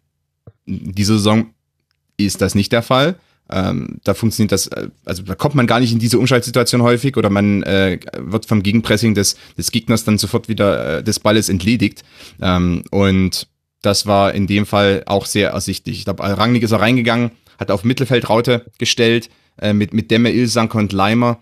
Ähm, klar sich einerseits ergeben sich ja durch Mannorientierungen im Zentrum. Er weiß, Demme, Ilsank und Leimer, die sind zumindest athletisch fast allen überlegen, die man, auf die man so treffen kann. Mhm. Ähm, und im Gegenpressing eben auch brutal stark. Äh, Demme und Leimer auf den Achterpositionen, die können im Gegenpressing äh, also so viel äh, abräumen, das äh, ist schon Wahnsinn. Ähm, und das ist ja auch ganz gut funktioniert gegen Schalke. Deswegen war auch äh, Leipzig immer wieder am Ballbesitz. Ich meine, Leipzig hat 70 Prozent Ballbesitz, fast, also fast 70 Prozent gehabt, weil die immer wieder den Ball direkt erobert haben und Schalke eben nicht zugelassen haben, dass Schalke nach Ballgewinn ins Umschaltspiel kommt. Ähm, wie, wie ich schon gerade angedeutet oder wie ich mir aufgeschrieben hatte, wenn Schalke hoch rausgerückt ist im äh, 3-5-2 oder auch dann die, äh, also Caligiuri und Mendil, wenn die rausgerückt sind und haben die Außenverteidiger der Leipziger bedrängt, dann gab es hier und da Szenen, in denen man sehen konnte, dass Schalke eventuell eine Chance hat, ähm, hohe Ballgewinne zu erzielen, wo dann natürlich auch das Umschaltspiel leichter ist. Aber in dem Moment, wo man sich zurückgezogen hat und hinter den ähm, Leipziger, hinter, hinter der Leipziger Raute stand, ähm, da war es eigentlich fast unmöglich für äh, McKenny oder Benderlep dann in einer Weise nach vorn zu kommen. Das hat einfach nicht funktioniert. Hm. Ähm, und deshalb blieb es dann auch. Deswegen die, konnte man ja auch die zweiten Bälle nicht, so, nicht erreichen. Genau, von also Schalke so ein schwacher Offensivauftritt, ja. Ja, genau. Wenn der Plan war, hohe, lange Bälle zu spielen, also 88 von 319 Pässen waren lange Bälle. Allein Nübel, Stamboli, Sané und Nastasic haben 44 lange Pässe geschlagen. Das war im Grunde jeder Dritter wenn der Plan war, auf die zweiten Bälle zu gehen, dann hat mich eben gewundert, wie dann McKenny, Bentaleb, Serda sich positioniert hatten. Denn es gab ganz, ganz selten die Möglichkeit, überhaupt mal einen zweiten Ball zu gewinnen. Und ich finde, das ist dann schon auch ein Punkt, den man dann auch Domenico, Domenico Tedesco an der Stelle entgegenhalten könnte, dass das ja ein völlig legitimes Mittel ist, mit langen Bällen zu spielen und auch völlig richtig zu erkennen, dass man gegen Leipzig nicht den Ball verlieren möchte im Aufbauspiel. Kann man Grüße nach Nürnberg, die hat er an der Stelle auch selbst gegrüßt. Das ist ja schon völlig legitim. Aber dann muss ich ja auch meine Spieler in die Position bringen, dass sie diesen zweiten Ball gewinnen können. Und meinem Seeeindruck nach war das viel zu oft so, dass das einzelne isolierte Kopfballduelle waren, wo dann Leipzig eindeutig in der personellen Überzahl war. Personell und auch athletisch. Also äh, Kopfballduelle gegen Upamecano ähm, sollte man direkt abhaken. Ähm, und dann eben die zweiten Bälle springen ja dann in den Sechserraum rein. Da stehen dann Demme, Ilsanke und Leimer. Äh, also eine, eine lebende Zweikampfmaschine. Und ja. äh, dass, dass die natürlich, deswegen habe ich ja gemeint, also Rangnick hat das schon erwartet und hat auch da genauso umgestellt, hat genauso aufgestellt. Dadurch konnte er dann auch seine besten Zweikämpfer im Mittelfeld gegen äh, McKenny und Serta stellen, äh, gegen die, die eigentlich die zweiten Bälle auffangen müssten. Ähm, und wusste natürlich, dass seine Spieler in der Regel in 90, 95 Prozent der Fälle äh, werden sie diese Bälle dann gewinnen und äh, den Ball wieder sichern und wieder von hinten aufbauen können. Oder im besten Fall sogar selbst ins Umschaltspiel äh, gelangen, was hier und da funktioniert hat. Leipzig hat ja an sich, ich finde, klar, es ist 0-0 ausgegangen, zwar ist das zweite 0 zu 0 ähm, in, in der Bundesliga, aber ähm, an sich, Leipzig kann aus dieser Partie auch viel Gutes mitnehmen. Ähm, in den vergangenen Wochen hat es Rangnick schon verstanden nach dieser holprigen Anfangsphase der Saison. Ja. Ähm, dann im Ballbesitzspiel, also mehr Wert aufs Ballbesitzspiel selbst zu legen und auch da gewisse Mechanismen einzutrainieren, dass das auch besser funktioniert. Ich, also auch Leipzig war hier an sich im Ballbesitzspiel schon ganz ansprechend dafür, wenn man auch bedenkt, wo sie herkommen, äh, spielerisch. Ähm, Wobei sie ja auch nicht so wahnsinnig viele Chancen hatten. Also Nein, sie hatten nicht wahnsinnig, aber sie haben, äh, sie haben den Ball sehr, also gut gesichert Mhm. Ähm, aber auch, also wenn, also wenn der Ball nach vorn ging, haben sie auch dann die Rückräume immer gut abgesichert. Ähm, das sind so Dinge, unerfahrene Ballbesitzmannschaften machen das eben nicht. Die spielen dann ein bisschen zu aggressiv, ähm, zu überhastet und sichern dann die Räume dahinter nicht ab und verlieren dann den Ball eben und kommen dann eben auch oder lassen dann den Gegner auch kontern. Das passieren ja diesen, den Teams, die dann vielleicht mal 60% Ballbesitz haben, aber damit nicht umgehen können. Stichwort Stuttgart. Ähm, unter anderem. Mhm. Ähm, denen, das, denen das im Übrigen passiert ist gegen Leipzig ähm, wo Stuttgart 60 Prozent hatte und das Spiel äh, ja, erfahrungsgemäß verloren hat.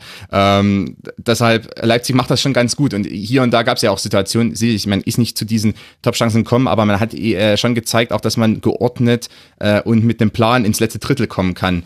Ähm, da gab es auch Situationen in der zweiten Halbzeit beispielsweise, äh, wo man, äh, wo Leipzig ganz gut ins letzte Drittel kam ähm, und da dann Pausen, eventuell der letzte Pass, äh, der kam dann nicht an oder man hat sich ein bisschen zu sehr zum Flügel drängen lassen oder Sabitzer ist in den in den falsche Zone reingerückt, weil vielleicht die Abstimmung nicht hundertprozentig gestimmt hat.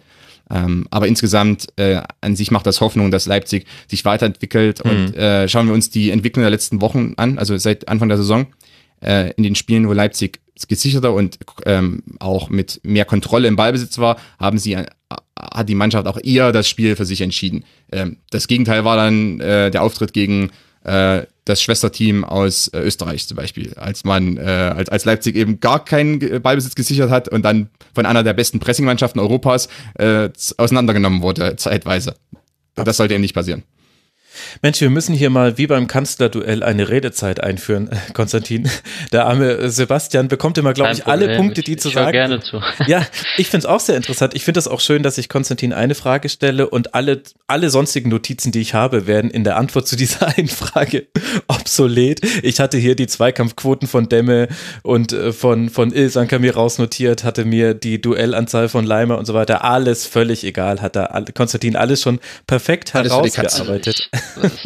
Na, ist ja schön, wenn, also, wenn man ich, selber ich finde ich finde es erstaunlich, dass ähm, Schalke in einer Saison, in der man nach neun Spieltagen fünf Tore erzielt hat, ähm, dennoch darauf verweisen kann, dass man einen seiner seiner Stimme zum Nationalspieler gemacht hat.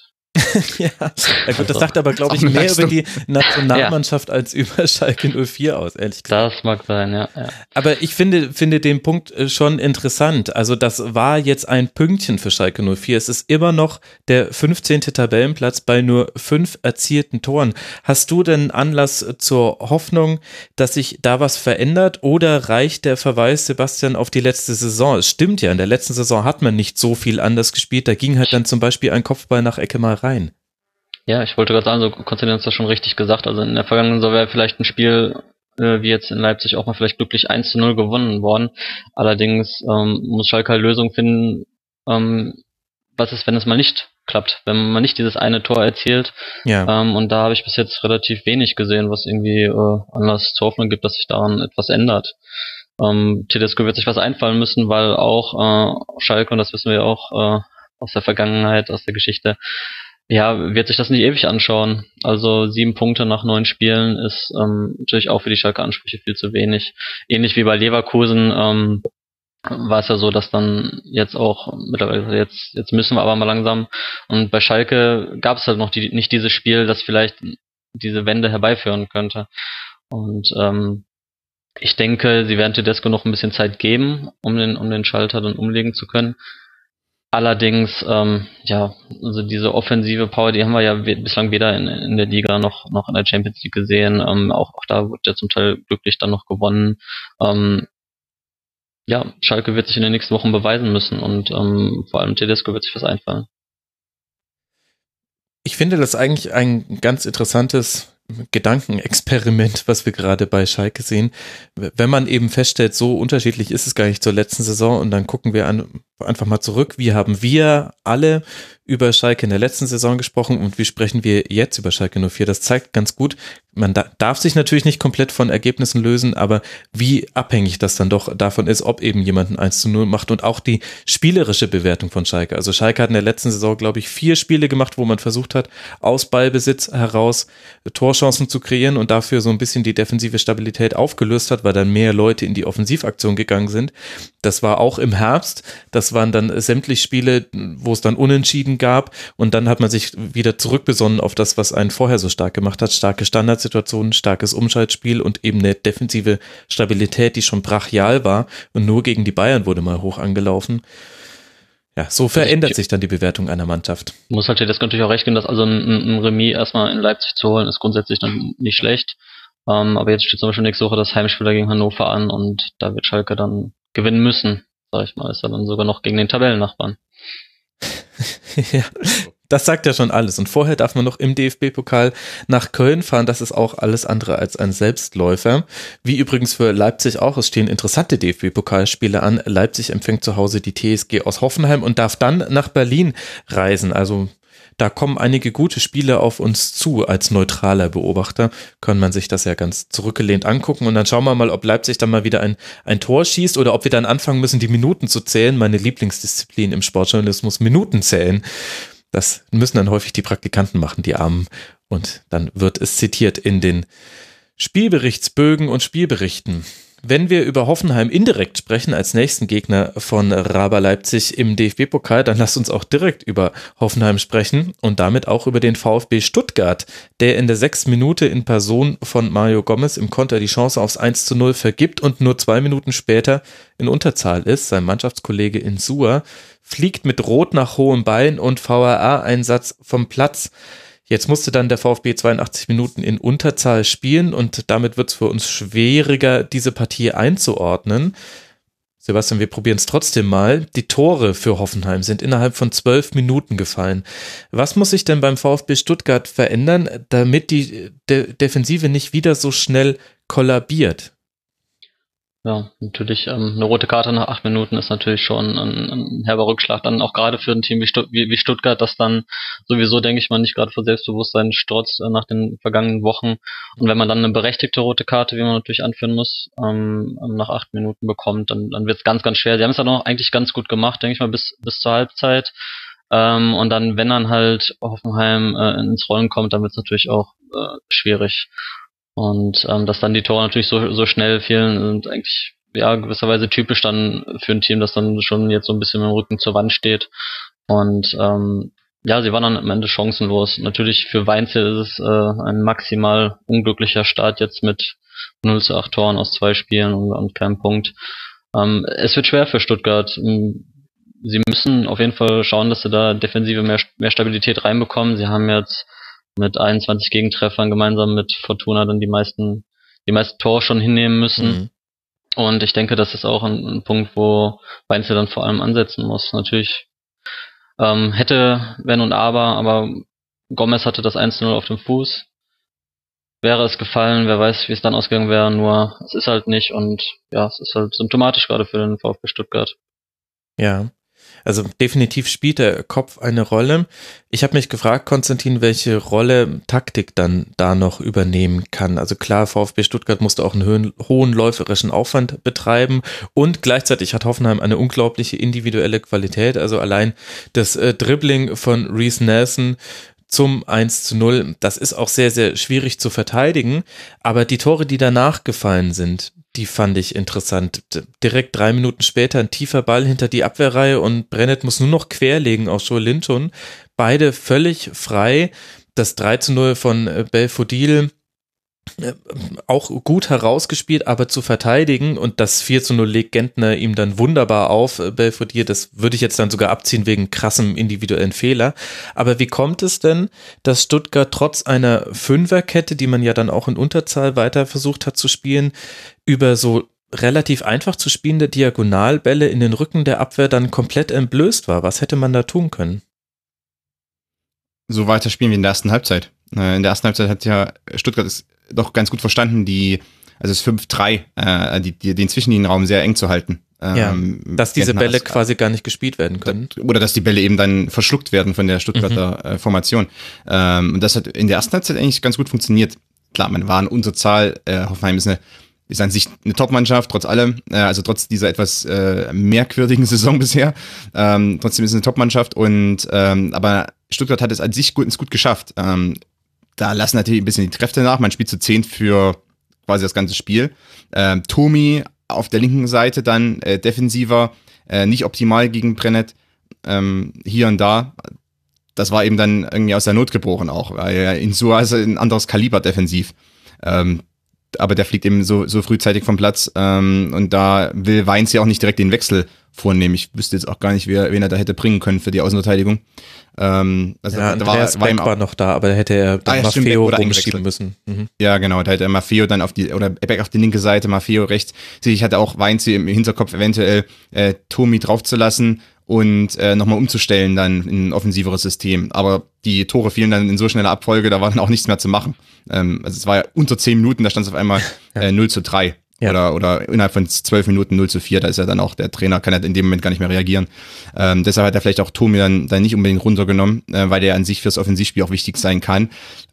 Die, die Zwischenlinie, also der Zwischenraum war äh, in der ersten Halbzeit äh, zu. Und in der zweiten Halbzeit dann wurde der einmal aufgebrochen mit einem Dribbling. Das ist äh, da kommt die individuelle Klasse zum Tragen, die Hoffenheim hat im Mittelfeld. Ähm, sowas kann passieren. Ähm, da sich Stuttgart natürlich auch arg defensiv, ganz wenig Entlastung, dass dann Hoffenheim ähm, zu irgendeinem Zeitpunkt dann es schaffen wird, auch ein Tripling ähm, zum Aufbrechen dieser Strukturen zu nutzen. Das ist dann so ein bisschen zwangsläufig. Ähm, und danach dann äh, hat sich dann die Stuttgarter Formation etwas aufgelöst. Das heißt, in den nachfolgenden Minuten nach dem 0 zu 1 äh, war dann der Zwischenraum offener und das hat dann Hoffenheim direkt genutzt. Also es, kam, es wirkte sogar in gewisser Weise so, dass äh, die Hoffenheimer nur darauf gewartet haben, dass endlich da mehr Platz ist im Zehnerraum. Mhm. Ähm, und als dann das war, die dann äh, reihenweise Pässe reingespielt und äh, konnten dann eben auch die, die, die Tore direkt erzielen. Also das, ähm, das Eis war da schnell äh, gebrochen nach dem 1 zu 0 und ähm, für Stuttgart eben eine sehr ungute Situation, weil ähm, ich eben gern mal gesehen hätte, wie Stuttgart ähm, in dem Ausgang, in dem Ausgangssystem, das man eigentlich hatte, also 5-3-2 und wie man, wie man das hätte interpretieren wollen und wie man das hätte gespielt, äh, auch über 90 Minuten. Äh, gut, das ist immer acht Minuten dann hinfällig. Da äh, weiß ich nicht, wie es Weinziel kann er wahrscheinlich auch noch beide Hände über den Kopf zusammenschlagen und dann denken, gut, das äh, wird heute auch wieder nix. Ja. Ich, ich habe mir gerade nochmal die Matchdaten hier aufgerufen, also eine Passquote von 90 Prozent über das gesamte Spiel und 74 Prozent Ballbesitz bei Hoffenheim. Das sind schon herausragende Werte, ich finde. Absolut. Und Hoffenheim kommt ja auch aus einer interessanten Saison, haben wir ja auch schon so im, im Subtext anklingen lassen. Die hatten eine Phase mit drei 1 zu 2 Niederlagen innerhalb von drei Pflichtspielen gegen Leipzig zu Hause, dann gegen Manchester City zu Hause und dann zu Hause gegen Eintracht Frankfurt.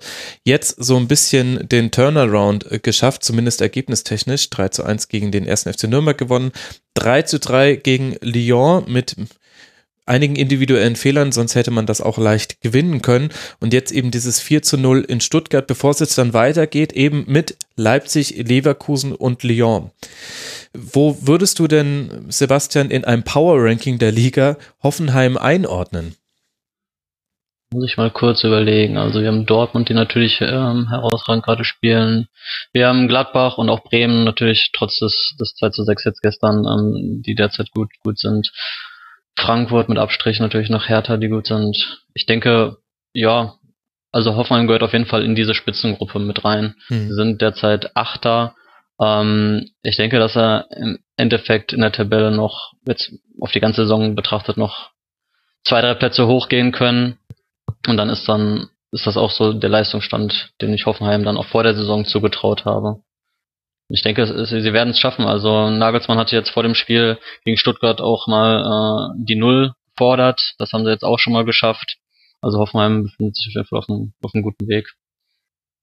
Und was macht deiner Meinung nach Hoffenheim so stark? Jetzt sind ja alle Gegner durchaus mit einem Defensivplan gegen Hoffenheim angetreten und trotzdem schafft es die TSG, sich da durchzusetzen und das trotz einer Mehrfachbelastung, unter der andere Mannschaften ja viel mehr schon geächtzt haben.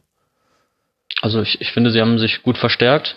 Sie haben, sie haben, sie haben sich interessant verstärkt. Mhm. Ähm, dass das dann natürlich ein bisschen braucht auch, ähm, bis man da sozusagen eingespielt ist. Ähm, ja, sollte man ihn dann auch irgendwie, irgendwie lassen.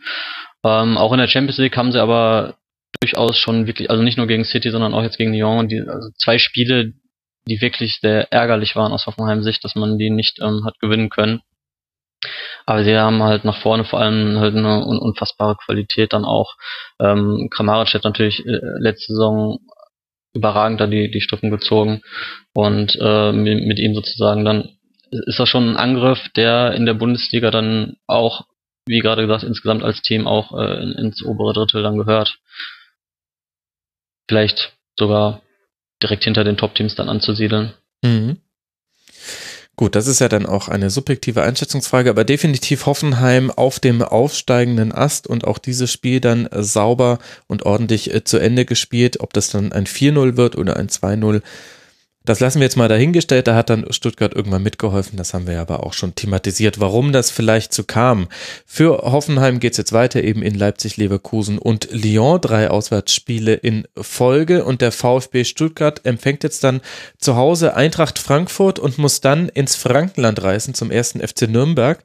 Und wenn wir damit schon über Nürnberg und Frankfurt sprechen, dann lasst uns doch auch gleich das Spiel mit in die Betrachtung einziehen, was wir hatten am Sonntagmittag. In letzter Sekunde rutscht eine Flanke zu da Costa durch und Sebastian Haller trifft zum Ausgleich. Vorher hatte Adam Schellack mit seinem ersten Ballkontakt in der Bundesliga das 1 zu 0 geköpft.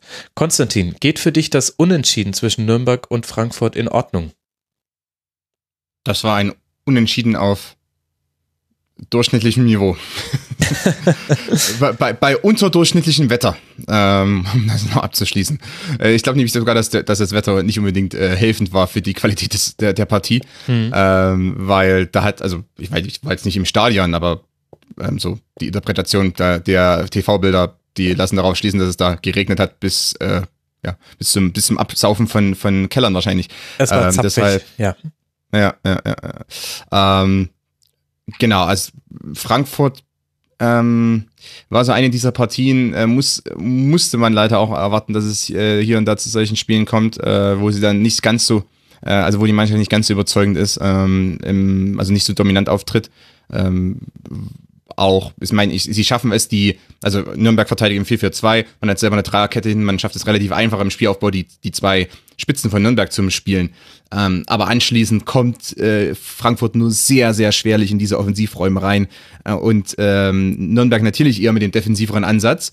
Mhm. Äh, 4-4-2, also wie wir vorhin über Freiburg äh, gesprochen, hier, hier Nürnberg auch. Äh, auch wenn leicht anders angelegt, aber trotz allem. Ähm, Frankfurt schafft es nicht, in diese Offensivräume zu kommen. Nürnberg wartet darauf, äh, auf Kontersituationen. Ähm, irgendwie gelingt beiden das nicht äh, zur vollsten Zufriedenheit. Mhm. Und dann kommt dieses Spiel dabei raus. Ähm, das, das ist eben sozusagen so ein bisschen das Gegenbeispiel zum, zum Freiburg-Gladbach in gewisser Weise, weil Gladbach hat es schon eher verstanden, äh, auch in die Offensivzone zu kommen, im, im anderen Plan. Frankfurt hat es eben nicht geschafft. Äh, also de Guzman und Gajinovic, die, die höheren Mittelfeldspieler, ähm, kam nicht so richtig rein. Und, und Rebic und Jovic, da bin ich sowieso nicht davon überzeugt, dass die beiden als Doppelspitze so gut zusammenpassen. Ähm, das, ich glaube, das eine andere, andere Kombinationen sind besser. Ähm, und die waren ja auch äh, wenig eingebunden, weil einfach die Bälle nicht zu ihnen kamen, nicht in diesen Räumen, wo sie sie brauchen. Hm. Ähm, Gerade Rebic äh, ist immer keiner, der einfach irgendwie ähm, zentral äh, stehen kann und dann mit dem Rücken annimmt und dann daraus dann die besten Chancen kreiert. Das ist immer nicht unbedingt sein Spiel. Äh, also ganz ohne Tempo funktioniert es da auch wenig. Äh, genau, das ist dann so, so eine Partie gewesen. Ähm, das Tor von, von äh, Nürnberg, gut, das war eben nach einer Eck, nach einem Eckball hat man, ist an sich clever gemacht, weil man, äh, weil Nürnberg gewinnt den Ball zurück und spielt dann nicht direkt wieder die hohe Flanke in, in den Pult mhm. rein, sondern ähm, schafft es eigentlich in, in dem Moment äh, auf Kubo äh, durch, der, der dreht sich sehr gut, also im Zehnerraum auch. Also man steckt auf Kubo durch, der dreht sich äh, gut rein ähm, und dann kommt die Flanke äh, von äh, Misijan auf, mhm. auf äh, Shellac und genau. ähm, that's all she wrote. Ähm, also das hat, das hat sehr gut funktioniert, ähm, weil, also war immer clever in der Situation, clever ausgespielt. Ähm, ja. Und dann, dann gut, äh, beim 1 zu 1, um das vielleicht noch kurz zu erwähnen, da hat eigentlich Nürnberg sogar in dem Moment eine Chance auf eine Kontersituation. Ja. Ich, ich weiß gar nicht, ob Schellack selbst war, aber der, die, irgendeiner, der versucht den Ball mit der, mit der Hacke abzulegen. Irgendwie, irgendwie mitzunehmen, genau. Spieler. Hm. Genau, ich habe im TV-Bild nicht gesehen, ob es Schellack war, ähm, äh, weil ja, das war ja auch alles so regnerig. Ähm, aber genau, da war also einer ganz von, das muss ein Schellack gewesen sein, der äh, eben den Ball irgendwie mit der Hacke mitnehmen möchte. Der, der Ball tropft aber nach hinten zurück äh, und dann kommt der Verlagerungsball auf äh, Danny da Costa, äh, dann kommt eine Flanke rein. Ähm, ungut, weil die ganze Nürnberger Mannschaft war so ganz leicht im Vorwärtsgang, weil man sich wahrscheinlich erhofft hatte, dass man in den Konter kommt. Entlastungskonter in der 91. Minute kann auch dann in dem Moment das Spiel beenden, selbst wenn man nicht trifft äh, weil man die, die Zeit runterspielt. Also da frisst dann frisst man schön viele Minuten oder Sekunden weg. Ähm, und dann geht's genau in die andere Richtung. Und äh, ja, Haller, genau, der, der eben eingewechselt wurde auch für, für Rebic, weil ich glaube, Hütter erkannt hat, dass vielleicht eventuell besser wäre, mit Haller äh, in ähm, einen physisch also nicht physisch stärkeren, äh, Rebic ist auch ein physischer Spieler, aber einen äh, Kopfballstärkeren Zielspieler einzuwechseln ähm, um eventuell dann so ein bisschen auf die dreckigere Variante umzustellen. Wir äh, schlagen auch äh, höhere Bälle und Halbfeldflanken notfalls, äh, wenn eben sonst nichts funktioniert. Hm. Das, glaube ich, war auch der Hintergedanke, aber das äh, war ja, glaube ich, auch Hütter hat erkannt, wir kommen hier über Flachpässe nicht so gut rein. War das vielleicht auch das, äh, Sebastian, was beim ersten FC Nürnberg defensiv nicht funktioniert hat? Also man hat ja umgestellt auf dieses 4-4-2. Vorher hatten wir in der Saison oft ein 4-1-4-1 oder ein 4-3-3 gesehen und diesmal war es deutlich zurückhaltender. Törlis Knöll dürfte von Anfang an ran. Sebastian Karg seit Ewigkeiten mal wieder gespielt und das war ein abwerten, abwartendes System und man hat nur zwei Schüsse aufs eigene Tor zugelassen. Also im Grunde hat das gut funktioniert. Gegen Ende des Spiels ist es aber dem Club entglitten und da hatte ich den Eindruck, war einer der wesentlichen Faktoren, dass man es nicht geschafft hat, auf die Flankengeber Druck auszuüben. Also nicht nur beim 1 zu 1, sondern auch schon vorher hat ja Danny da Costa eigentlich immer Zeit genug gehabt, die Flanke zu schlagen und dann kommt die halt in den Strafraum, der dann auch zwei, drei, vierfach besetzt ist aus Frankfurter Sicht. Ja, stimme ich dir auf jeden Fall zu. Also den kostet nicht nur bei einem 1 zu 1, weil dann hat dann doch relativ viel äh, Freiraum vor sich gehabt und, und konnte dann aller Seelen, Seelenruhe den Ball reinbringen. Und ähm, Nürnberger Verteidiger waren dann einfach immer ein Stück weit zu passiv dann auch ähm, mit der mit der Führung im Rücken. Vielleicht hat man gedacht, wir müssen jetzt auf der Führung aus und zurückziehen. Wir müssen dieses Einzelne irgendwie über die Zeit bringen, was natürlich auch irgendwo verständlich ist, aber ähm, ja, wenn man dann halt den Ausgleich noch kassiert, so spät, ähm, ist es natürlich für, einen für einen Aufsteiger dann besonders ärgerlich, weil Nürnberg, denke ich mal, wird bis zum Ende der Saison sehr schwer haben, ähm, die Klasse zu halten und ähm, da sind halt gerade solche Spiele äh, vor allem Publikum, die man dann eigentlich gewinnen, gewinnen sollte, wenn man denn 1-0 führt gegen äh, vermeintlich stärkeres Team wie, wie Frankfurt. Und ähm, ja, es, es wird schwierig bleiben für Nürnberg. Und ähm, ich denke, Frankfurt kann sich ja glücklich schätzen, dass sie dann doch noch den Ausgleich gemacht haben. Hm. Ich fand aber insgesamt eine vielversprechende Leistung vom Club, wenn man mal die anderen Spiele mit reinbezieht. Wir erinnern uns an die Klatschen in Dortmund 06, in Leipzig 0, äh 07, Entschuldigung, in Leipzig dann 06, äh, gegen Hoffenheim dieses 1 zu 3, wo man trotz 1 zu 0 Führung ehrlicherweise schon in der ersten Halbzeit äh, zurückliegen muss. Das hatte man da vor allem dann Martenia zu verdanken. Ich fand, es war ein deutlich strukturierterer Auftritt. Mir haben die Änderungen in diesem einen Spiel sehr gut gefallen. Ich bin gespannt, wie das jetzt dann weitergeht, wenn man dann unter anderem, also jetzt in Rostock DFB-Pokal, klammer ich ein bisschen aus, aber dann beim FC Augsburg, da bin ich gespannt, ob man das ähnlich kompakt hinbekommt gegen den Ball. Also die, die Reaktion war auf jeden Fall da und ähm, ich habe halt sein Team, denke ich mal, ganz gut eingestellt und aufgestellt. Ähm, ja, aber im Endeffekt zählen sind es dann die Punkte, die zählen und die wird Nürnberg dann in anderen Spielen einfahren müssen, weil, ähm, wie gesagt, ich, ich denke, sie werden schwer haben und weiterhin schwer, aber ähm, zumindest das Spiel jetzt gegen Frankfurt war ein Mutmacher für die Fans, die dann doch, ja, weniger gute Spiele in den letzten Wochen gesehen haben. Absolut. Und so ist dann irgendwie für keine der beiden Mannschaften etwas zu Bruch gegangen. Eintracht Frankfurt jetzt nach neun Spielen auf Platz sieben mit 14 Punkten. Alles wunderbar. Und der erste FC Nürnberg auf Platz 14 mit neun Punkten. Auch in Ordnung, wenn man sich noch die ganzen äh, Klatschen mit einbezieht und wenn man sich vor allem guckt, welche Teams da noch außen rumliegen. Da ist jetzt für keinen von beiden etwas angebrannt auch wenn es dann nur diesen einen Punkt gab für beide. Der Club muss jetzt dann nach Rostock, ich habe es gerade schon gesagt, und Eintracht Frankfurt reist auswärts nach Stuttgart und dann äh, zu Limassol, bevor man Schalke 04 empfängt. Das sind die nächsten drei Spiele, aber da man im DFB-Pokal ausgeschieden ist, hat die Eintracht ein bisschen mehr Zeit, sich vorzubereiten auf dieses Auswärtsspiel in Stuttgart.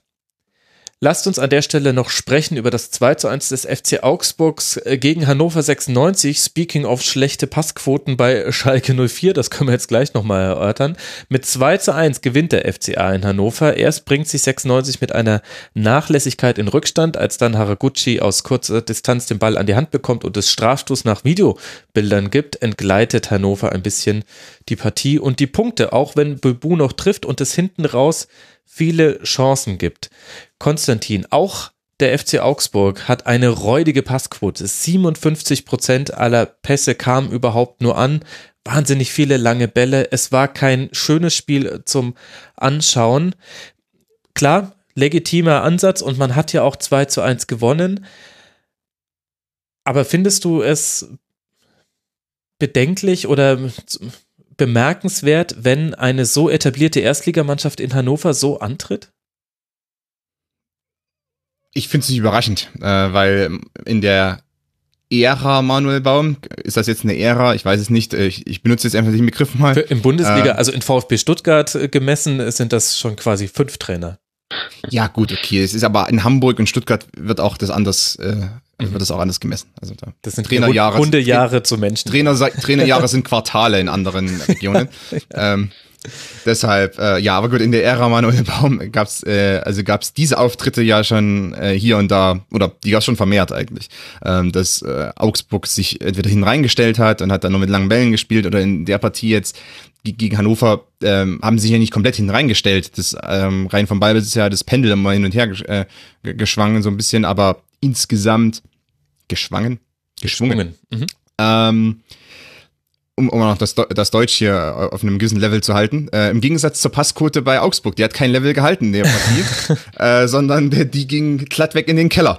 Ähm, und äh, insgesamt, ich glaube, also Augsburg hat hier, also, er hat in einzelnen Situationen hat man schon gesehen, die individuelle äh, Klasse im im Mittelfeld ist natürlich schon hoch. Ähm, oder äh, hoch im Vergleich jetzt zu zum Beispiel Hannover 96.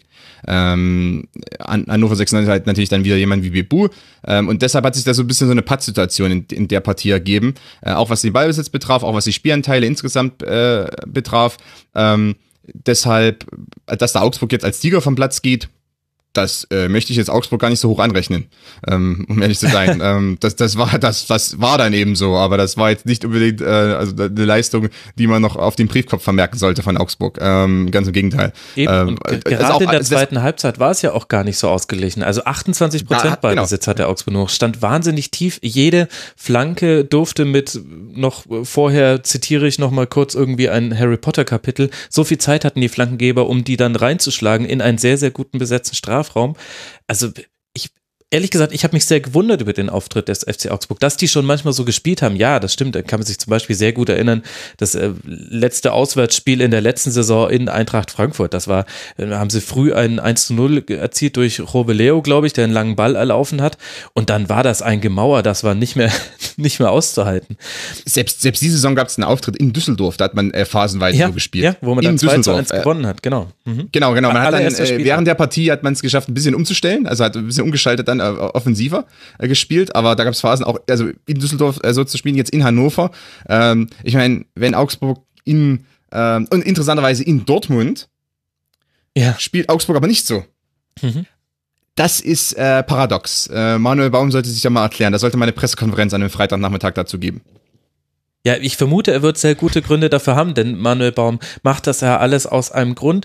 Ich kann nur ehrlich gesagt, also in diesem Spiel konnte ich den Grund nicht erkennen, denn das, dass man, dass man sich zurückzieht, wenn man 1 zu 0 führt, das ist völlig klar, auch gerade gegen einen Gegner wie Hannover 96, der selbst mit sich sehr zu kämpfen hat und der dann erstmal rausrücken muss. Aber dass man es in der zweiten Halbzeit fast überhaupt nicht schafft, in Umschaltsituationen zu kommen und es gab noch zwei Torschüsse und damit und nur einer davon ging überhaupt aus Tor von Augsburg. Das fand ich, wenn ich mir angucke, wer da auf dem Platz stand, das fand ich wirklich äh, bemerkenswert. Im könnt, könnt ihr denn nachvollziehen, dass Hannover dann, beziehungsweise in Person von Horst Held, dann ja so ein bisschen die Schuld auch beim Schiedsrichter gesucht hat? Das ist für mich so Erwartungsmanagement, ehrlich gesagt. Also wir haben ja jetzt auch vorhin über die, über die Hoffenheim-Platzverweisszene jetzt gar nicht nochmal diskutiert, werden sich wahrscheinlich auch einige geärgert haben. Genauso halte ich es hier auch. Klar, das hätte auch anders gepfiffen werden können. Ein Handspiel aus sehr kurzer Distanz. Und wo soll er den, den Arm hintun? Horst, äh, Horst Held hat da wunderbar gesagt, ja, soll ihn in der Kabine lassen. Das ist natürlich wieder ein gutes Zitat für mich finde, also finde ich dieses im Nachhinein über Spiele reden, das, das ist für mich zu oft Theater. Ich fand, dass eigentlich Hannover im Grunde eigentlich ein gutes Spiel gemacht hat und darauf hätte Horst Held ruhig mehr eingehen können. Das hat er indirekt halt gemacht, aber indem er auf jemanden draufgehauen hat, nämlich den Schiedsrichter oder das Schiedsrichterteam. Ich hätte es lieber gesehen, wenn er gesagt hätte, die Umstellungen, die wir gemacht haben, äh, Breitenreiter hat ja quasi das Gaspedal immer mehr immer mehr durchgetreten, hat, hat erst umgestellt auf äh, Viererkette, dann hat er nur noch auf einen Sechser, also das waren so seine Wechsel, dass quasi immer mehr Spieler hat er in die gegnerische Hälfte reingebracht. Das war immer offensiver und das ist im Grunde eigentlich sehr gut aufgegangen. Man hat auch in der Phase keine Gegentreffer zugelassen und das hätte sehr gut noch ein 2-2 werden können. Mir wäre es ehrlich gesagt lieber gewesen, Horst Held hätte in die Richtung etwas gesagt, als halt wieder vielleicht auch in Teilen berechtigte Kritik zu üben, aber es bringt uns ja alle nicht weiter, wenn wir immer im Nachhinein sagen, ja, aber es hätte ja auch so laufen können. Ja, absolut. Ich bin da ganz bei dir. Also ich fand auch die Szene jetzt, so einen Elfmeter kann man geben und ähm, von daher, es, es wirkt halt so ein bisschen weinerlich dann und, und ablenkend irgendwie, wenn dann, wenn man sich dann danach hinstellt und sagt, äh, ja, der Schiedsrichter, wir wurden wieder so benachteiligt. Und ich hätte es auch besser gefunden, wenn er mehr auf die Leistung des eigenen Teams eingegangen wäre die eben ja gar nicht so schlecht war. Sieben von 17 Flanken kamen an, auch wegen zu wenig Druck auf äh, die Flankengeber, aber das ist ein sehr guter Wert, weil halt bei jeder Flanke in den letzten 20 Minuten, ich habe es bei jeder tatsächlich durchgezählt, standen immer drei oder vier Spieler, manchmal sogar mehr, im gegnerischen 16er. Das ist halt einfach, ja, da, da kommt dann so eine Flanke auch mal zum eigenen Mitspieler oder der zweite Ball wird gefährlich. Es hat aber nicht gereicht, zum 2 zu 2. Wir haben noch eine sehr interessante Anmerkung vom Hörer das unterstrich Dor im Forum unter mitmachen.rasen.de bekommen. Konstantin, er schreibt, Zitat, warum Breitenreiter nach wie vor dieses ganz zurückgezogene Aufbauspiel gegen pressingstarke Gegner praktiziert, ist mir ein Rätsel. Die Idee, dass der Torwart den Ball hat und dann zum Außenverteidiger passt, der dann die Pressingzone überspielt, funktioniert schon die ganze Saison nicht. Stattdessen wird die Mannschaft direkt in der Frühphase verunsichert, weil sie gegen die sehr hoch pressenden Augsburg, also es war noch in der ersten Halbzeit, am Strafraum den Ball verliert. Fand ich einen interessanten Punkt also Hannover spielt in dem äh, in der Partie mit einer Dreierkette, äh, beziehungsweise eine Dreier-Fünfer-Kette, wie man das auch immer nennen möchte. Ähm, die ist im Aufbau sowieso, äh, also eine Viererkette ist im Aufbau grundsätzlich besser. Ähm, oder was heißt grundsätzlich, aber im, im Regelfall besser. Und ähm, da ist die Frage, wenn er zum Beispiel die beiden Außenspieler zurückzieht, da ist de facto ver, ver, verringert man den eigenen Platz schon. Also man, man macht den Platz quasi äh, freiwillig eng. Mhm. Ähm, oder man zieht ja nicht ganz auf die, auf die Höhe der, der Dreierkette, aber schon sehr, also sehr tief. Das hat Schalke zum Beispiel auch in der letzten Saison gemacht, hatte erhebliche Probleme im Aufbau. Mhm. Äh, weil die Außenverteidiger oder die Flügelverteidiger standen sehr tief, dadurch war kein Platz da. Also auch die Passwege sind sehr kurz. Mhm. Ähm, man verliert Zeit durch die Kontaktannahme, also durch die Annahme verliert man immer ein bisschen Zeit. Wenn man, und der Ball äh, übernimmt, also der, der, ähm, der, ähm, wie sagt man, der wandert über wenig Raum. Ähm, der nimmt wenig Raum äh, mit. Und wenn man aber die Dreierkette breit zieht, hat man wiederum das Problem, dass eventuell jemand wie Wimmer dann äh, auf der Außenbahn äh, schnell unter Druck gerät und dann keine Möglichkeit mehr hat, ins Mittelfeld zu spielen und eventuell noch einen Passweg zu Anton oder Esser hat äh, und der dann noch belauert wird und dann kommt ein bisschen eine panische Reaktion und dann kommt eventuell ein verkrüxter halblanger Ball.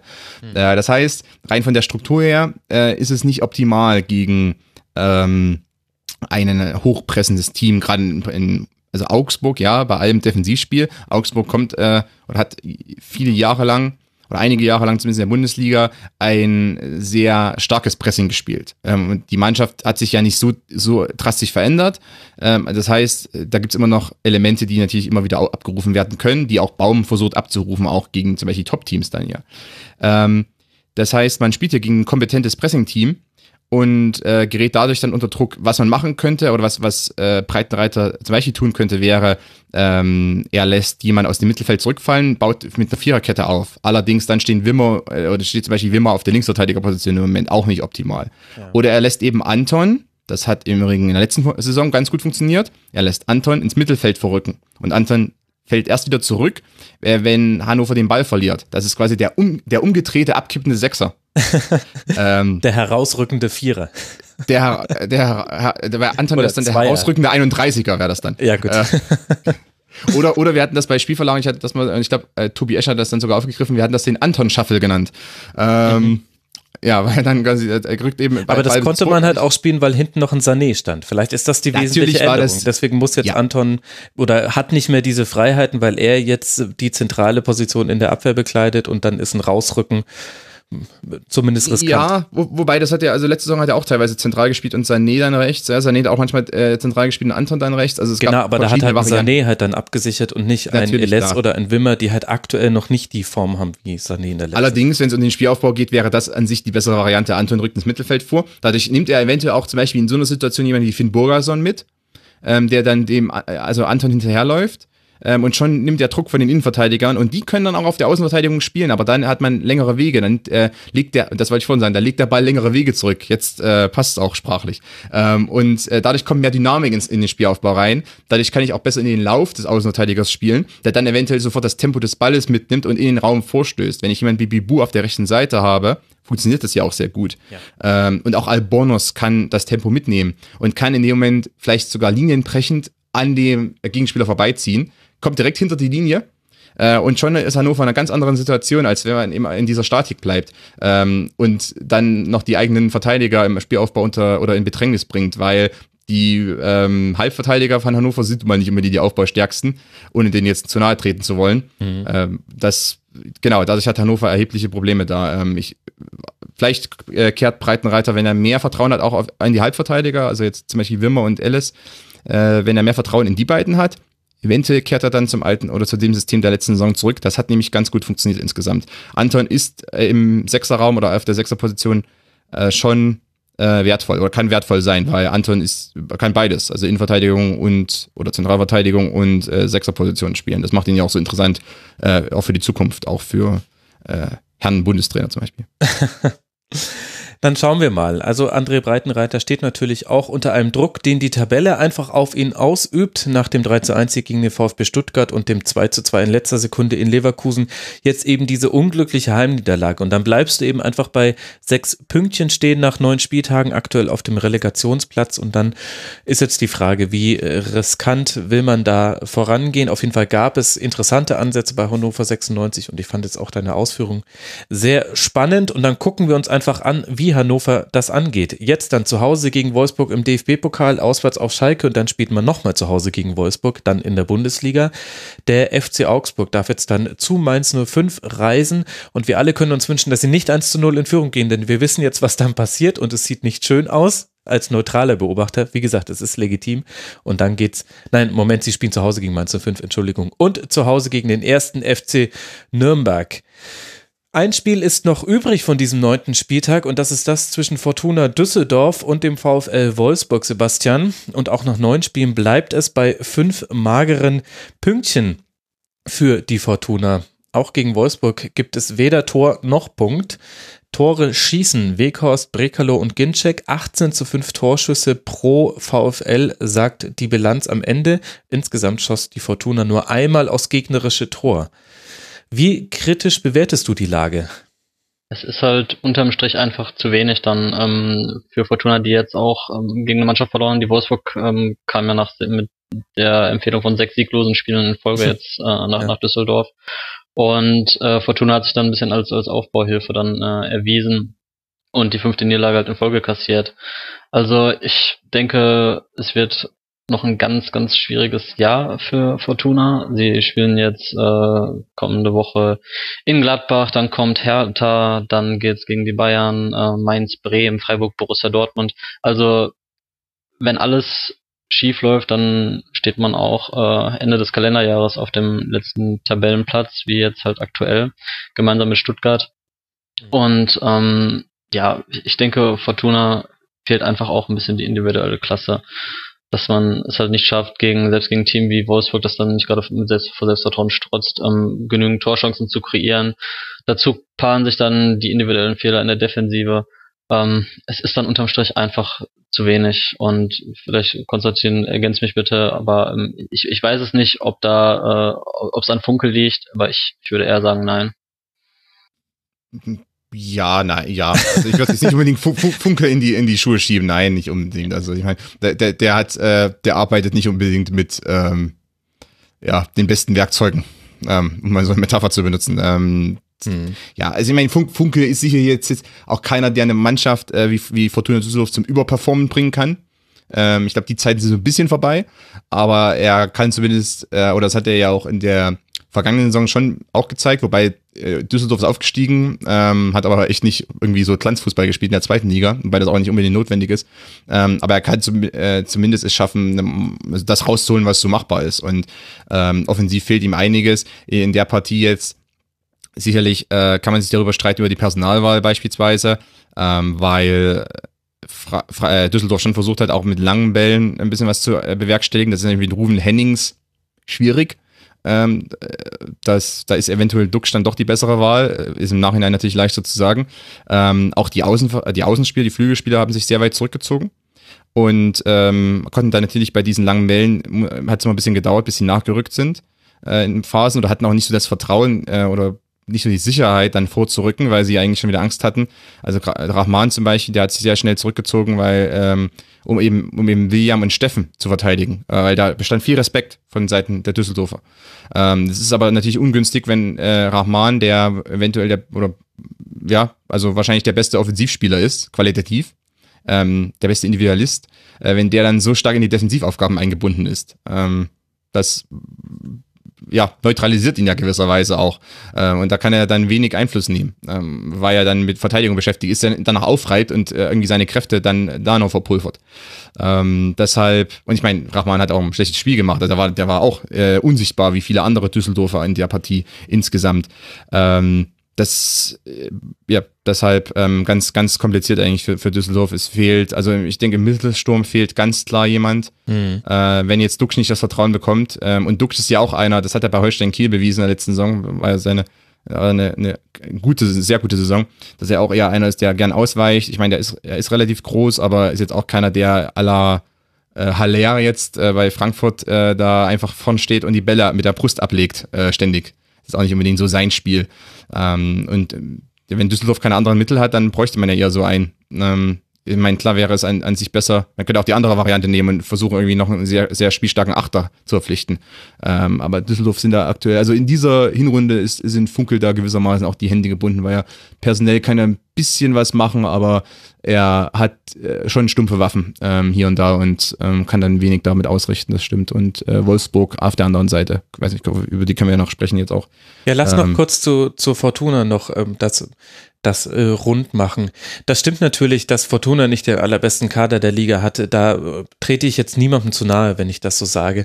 Aber ich finde das schon nochmal interessant, sich anzugucken, wie die Saison für Düsseldorf verlaufen ist. Und für mich ist das ein Indikator dafür, dass das gar nicht so sehr mit individueller Qualität zu tun hat, die aktuelle Ergebniskrise, sondern da kommen, glaube ich, auch die Ergebnisse, die sich dann auswirken und quasi wie ein Schatten über dem nächsten Spiel liegen dazu. Man verliert unglücklich gegen den FC Augsburg am ersten Spieltag. Man spielt in Leipzig sehr respektabel 1 zu 1, hätte da auch gut höher noch in Führung gehen können. Man gewinnt glücklich gegen Hoffenheim zu Hause 2 zu 1. In Stuttgart spielt man 0 zu 0 und vergibt eine Reihe an Chancen. Das muss ein klarer Sieg sein für Düsseldorf. Und jetzt sind wir zwar im Land des Konjunktivs, hätte wäre wenn, aber der Theorie nach hätten das locker schon mal drei Punkte mehr sein können an dieser Stelle oder Minimum zwei Punkte mehr. Und dann geht's los. Du verlierst äh, zu Hause gegen Leverkusen, die da relativ defensiv antreten und da mal ihre Chancen nutzen. Du verlierst in Nürnberg, hast aber auch die Riesenchance auf den Ausgleich beim Stand von 0 zu 1 kurz vor der Halbzeitpause. Dann verlierst du gegen Schalke und kriegst jetzt gegen Eintracht Frankfurt so richtig dann auf die Mütze mit 7 zu 1, fünf Tore von Luka Jovic. Und ich finde nämlich, dass am Anfang der Saison Düsseldorf schon gezeigt hat, dass Friedhelm Funke das eben schon kann, was du, Konstantin, ihm gerade nicht zugesprochen hast, nämlich, dass seine Mannschaft nochmal überperformen kann. Also, dass sie besser mithält mit guten Gegnern, als es eigentlich die jeweils individuellen Spieler, wenn man sie im 1 gegen 1 Duell mit ihren Gegenspielern misst, hergeben. Und ich frage mich, ob man das wieder Kontext gemeint. Also ja, ach so, okay. Aber die also nicht im einzelnen Spiel, sondern eher so über 17 Spiele hinweg oder 34 mhm. Spiele, das hatte ich eher gemeint, ja. Okay, aber ja, spricht das nicht eher dafür, dass das dass es eher um, um mentale Dinge geht, weil taktisch wurde jetzt auch viel ausprobiert. Also von Fünferkette über jetzt äh, 4-1-4-1 äh, bis zu 4-3-3 hat man schon gesehen, 3-5-2 gab es schon, 5-3-2. Also äh, taktisch schiebt äh, Friedhelm Funke ja schon viel rum und versucht Räume zu besetzen und Letztlich ist es, sind es aber eher Themen wie Zugriff, Zweikampfführung und auch Gedankenschnelligkeit, die meiner Meinung nach den Unterschied gemacht haben in den letzten Spielen.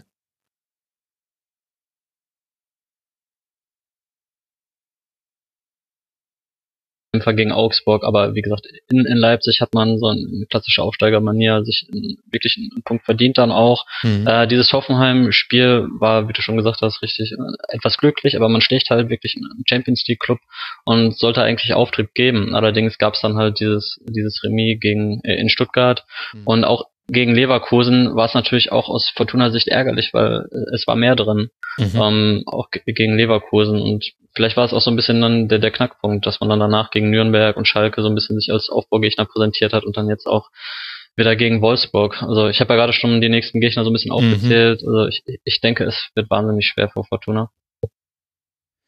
Ja, und auf der anderen Seite, jetzt können wir dann aber doch noch auch nochmal über Wolfsburg sprechen. Die haben umgestellt, Sebastian, nicht mehr im 4-3-3 wie in den ersten Spielen, sondern jetzt mit einem 4-4-2. Was glaubst du, hat sich denn Bruno Labbadia von dieser Umstellung erhofft? Ich, ich denke, er wollte halt ähm, aggressiv äh, auftreten da, äh, in, in Düsseldorf beim Aufsteiger und ähm, das Team hat es halt auch gut umgesetzt muss ja auch sagen, ähm, Morales hätte eigentlich schon nach wenigen Minuten äh, die rote Karte sehen müssen nach seinem Foul an Arnold, dann wäre es vielleicht auch ähnlich gelaufen wie äh, bei Hoffenheim gegen Stuttgart nach der roten Karte an Stuttgart. Ja. Ähm, trotzdem, Wolfsburg, Wolfsburg hat sich äh, ja ein bisschen jetzt äh, bisschen befreien können durch diesen Sieg, denke ich. Ähm, Wekost vorne hat mal wieder ein, ein gutes Spiel gemacht und ähm, ja, insgesamt ähm, war es, denke ich mal, ein, ein, solider Auftritt von Wolfsburg. Nicht, nicht überragend, aber ähm, es war, denke ich mal, schon so das, was sich bei dir dann auch vorgestellt hat, auch oder erhofft hat, auch durch die Umstellung hat. Mhm. Wekost und Ginczek haben beide sehr voneinander profitiert. Sie waren beide jeweils für den anderen die häufigste Anspielstation und Konstantin eine absolute Macht in der Luft. Ginczek hat 86 Prozent seiner sieben Kopfbälle gewonnen, Weghorst 75 Prozent seiner acht Kopfballduelle. Und das ist dann halt schon mal etwas, mit dem du arbeiten kannst. Wenn du A, den äh, Kopfball gewinnst und B, jemanden um dich herum hast in der direkten Umgebung und nicht so wie im 4-3-3 häufig erst ein bisschen weiter weg auf dem Flügel, dem du den Ball ablegen kannst. Das hat Wolfsburg relativ clever ausgespielt, fand ich. Und da sind wir beim Unterschied zu Düsseldorf. Ähm, das, äh, Wolfsburg hat sich auch gerade in der ersten Halbzeit äh, im Aufbau nicht unbedingt ähm, so gut angestellt, weil Arnold und, und Gerhard kamen viel aus dem Sechserraum, wenig, also wenig ausgewichen auf die Flügel, obwohl da viele offene Räume waren, weil sich eben Düsseldorf so stark zurückgezogen hat. Also die, da gab es keinen Druck äh, auf den, also den hinter oder auf den äh, tieferen Außenbahnräumen. Ähm, aber hat Wolfsburg nicht gemacht. Die sind, also Arnold und Gerhard sind sehr stark zentral geblieben, wo sie nicht so effektiv waren. Also war die Lösung ähm, mit dieser neuen Doppelspitze, ähm, dass eben lange Bälle ge äh, gespielt werden und da gerade Ginczek im Zehnerraum, aber auch Wikost hier und da, äh, das ist eben dann der Riesenunterschied. Wenn, wenn Düsseldorf die langen Bälle spielt, dann, dann ist da äh, vielleicht dann gewinnt weg. Hennings, mhm. ja, vielleicht gewinnt Hennings den einen oder anderen, ähm, aber der kann dann auch nicht ablegen. Mhm. Äh, weil dann kann er in, in, rechtzeitig da ist. Äh, und bei Wolfsburg haben die zwei äh, Spitzen dann erstens oftmals den Ball gewonnen oder mit dem Körper abgeschirmt und zweitens äh, dann die Ablagen gespielt ähm, und dann natürlich auch darüber, davon profitiert, dass die ähm, Außenbahn, also mit Renato Steffen und auch Precalo, dass ja. die sehr sehr schnell reingerückt sind oder sehr schnell vorgestoßen sind. Das sind dann ist dann die zweite Welle. Ähm, das kann eigentlich, das macht Wolfsburg ja schon seit langem gut. Äh, also dieses ähm, Außenbahnspiel ist ja ein Trumpf der Wolfsburger und Das hat in der Partie ganz gut funktioniert. Und mit zunehmender Spielzeit hat es dann aber auch Wolfsburg gut, ganz gut verstanden, dann auch die ähm, offenen Räume, die äh, Düsseldorf gelassen hat aufgrund des der defensiven Spiels, ähm, dann besser zu nutzen und dann ähm, auch über die Außenbahn noch mehr Druck zu machen, also auch von hinten heraus mehr Druck zu machen, also mit Flachpässen auch dann ähm, das Spiel anzukurbeln. Mhm. Das hat dann super funktioniert einfach insgesamt. Also, was ist super funktioniert, aber es hat ganz gut funktioniert. Und ich mein Wolfsburg hat in den letzten Wochen etwas unterperformt in meinen Augen, weil der Kader äh, der ist zu mehr am Stande.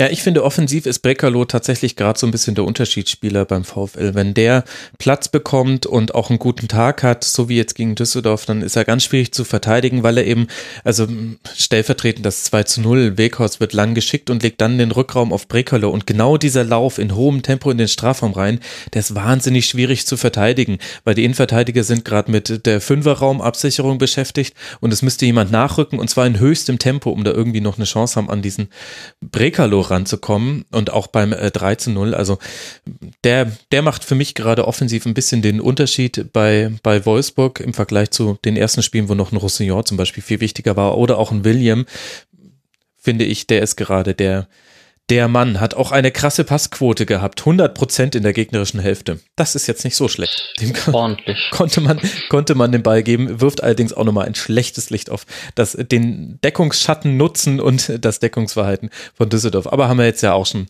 angesprochen. Apropos Statistik, also Wolfsburg war wirklich in, in, jeder Statistik, die man aufrufen kann, hier um, das, die bessere Mannschaft und von da ja. geht der Sieg auch absolut in Ordnung.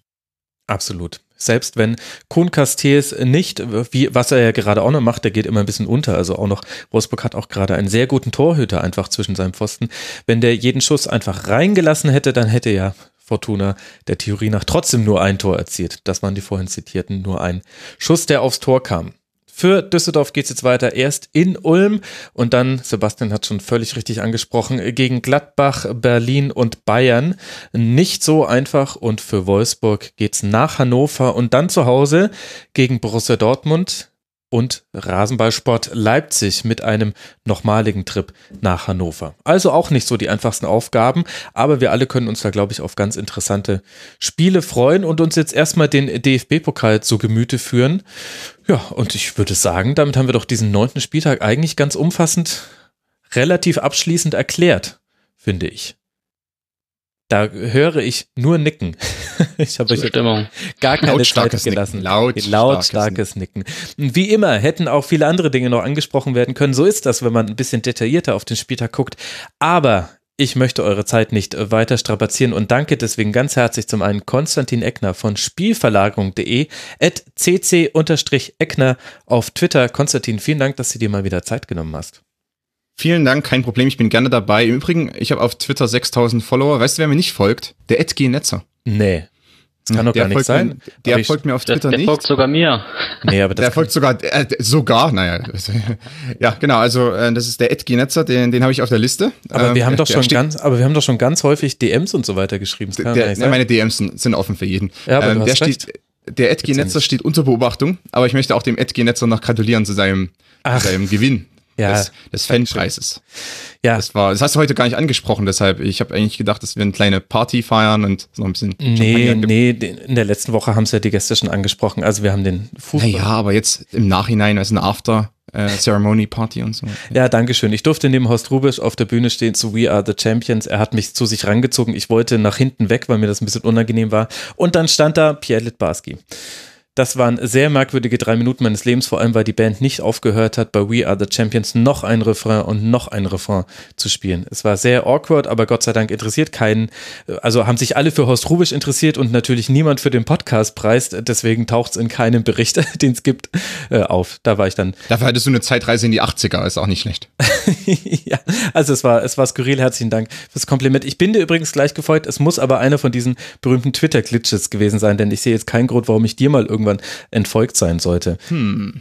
Ja. Wir werden der ganzen Sache nochmal auf die Spur. Wir werden Jack Dorsey anschreiben, was da passiert ist. ja, genau. Ed Check, was war da los? Aber man kennt das ja von Twitter. Dieser Malus ist auf jeden Fall behoben und damit hast du jetzt 6001 Follower und nach dieser Folge ja sicher noch ein paar mehr. Und ebenso gespannt bin ich, wie viele Follower dann Sebastian haben wird nach diesem Rasenfunk-Debüt. Debüt Sebastian Bergmann von der Rheinischen Post at Rare Name 2K14, also Rare Name 2K14. Bastian, vielen Dank, dass du mal mit dabei warst. Hat mich sehr gefreut. Ja, thanks for having me. Ich nur sagen. vielen Dank. Da bleibt er seinem Twitter-Namen treu und im Englischen. Dann auch euch, lieben Dank, liebe Hörerinnen und Hörer. Ihr könnt mal den Kurzpass-Feed im Auge behalten. Da wird in dieser Woche noch eine Folge veröffentlicht werden. Und ansonsten hören wir uns wieder nach dem zehnten Spieltag und sprechen dann über all die Themen, die dann drin sind. Mal gucken, welchen Schwerpunkt wir dann legen. Habe ich noch nicht entschieden. Bisher hatten wir da ja ein ganz gutes Händchen in dieser Saison. In diesem Sinne, bleibt uns gewogen, empfehlt uns weiter und bis bald mal wieder. Macht's gut. Ciao.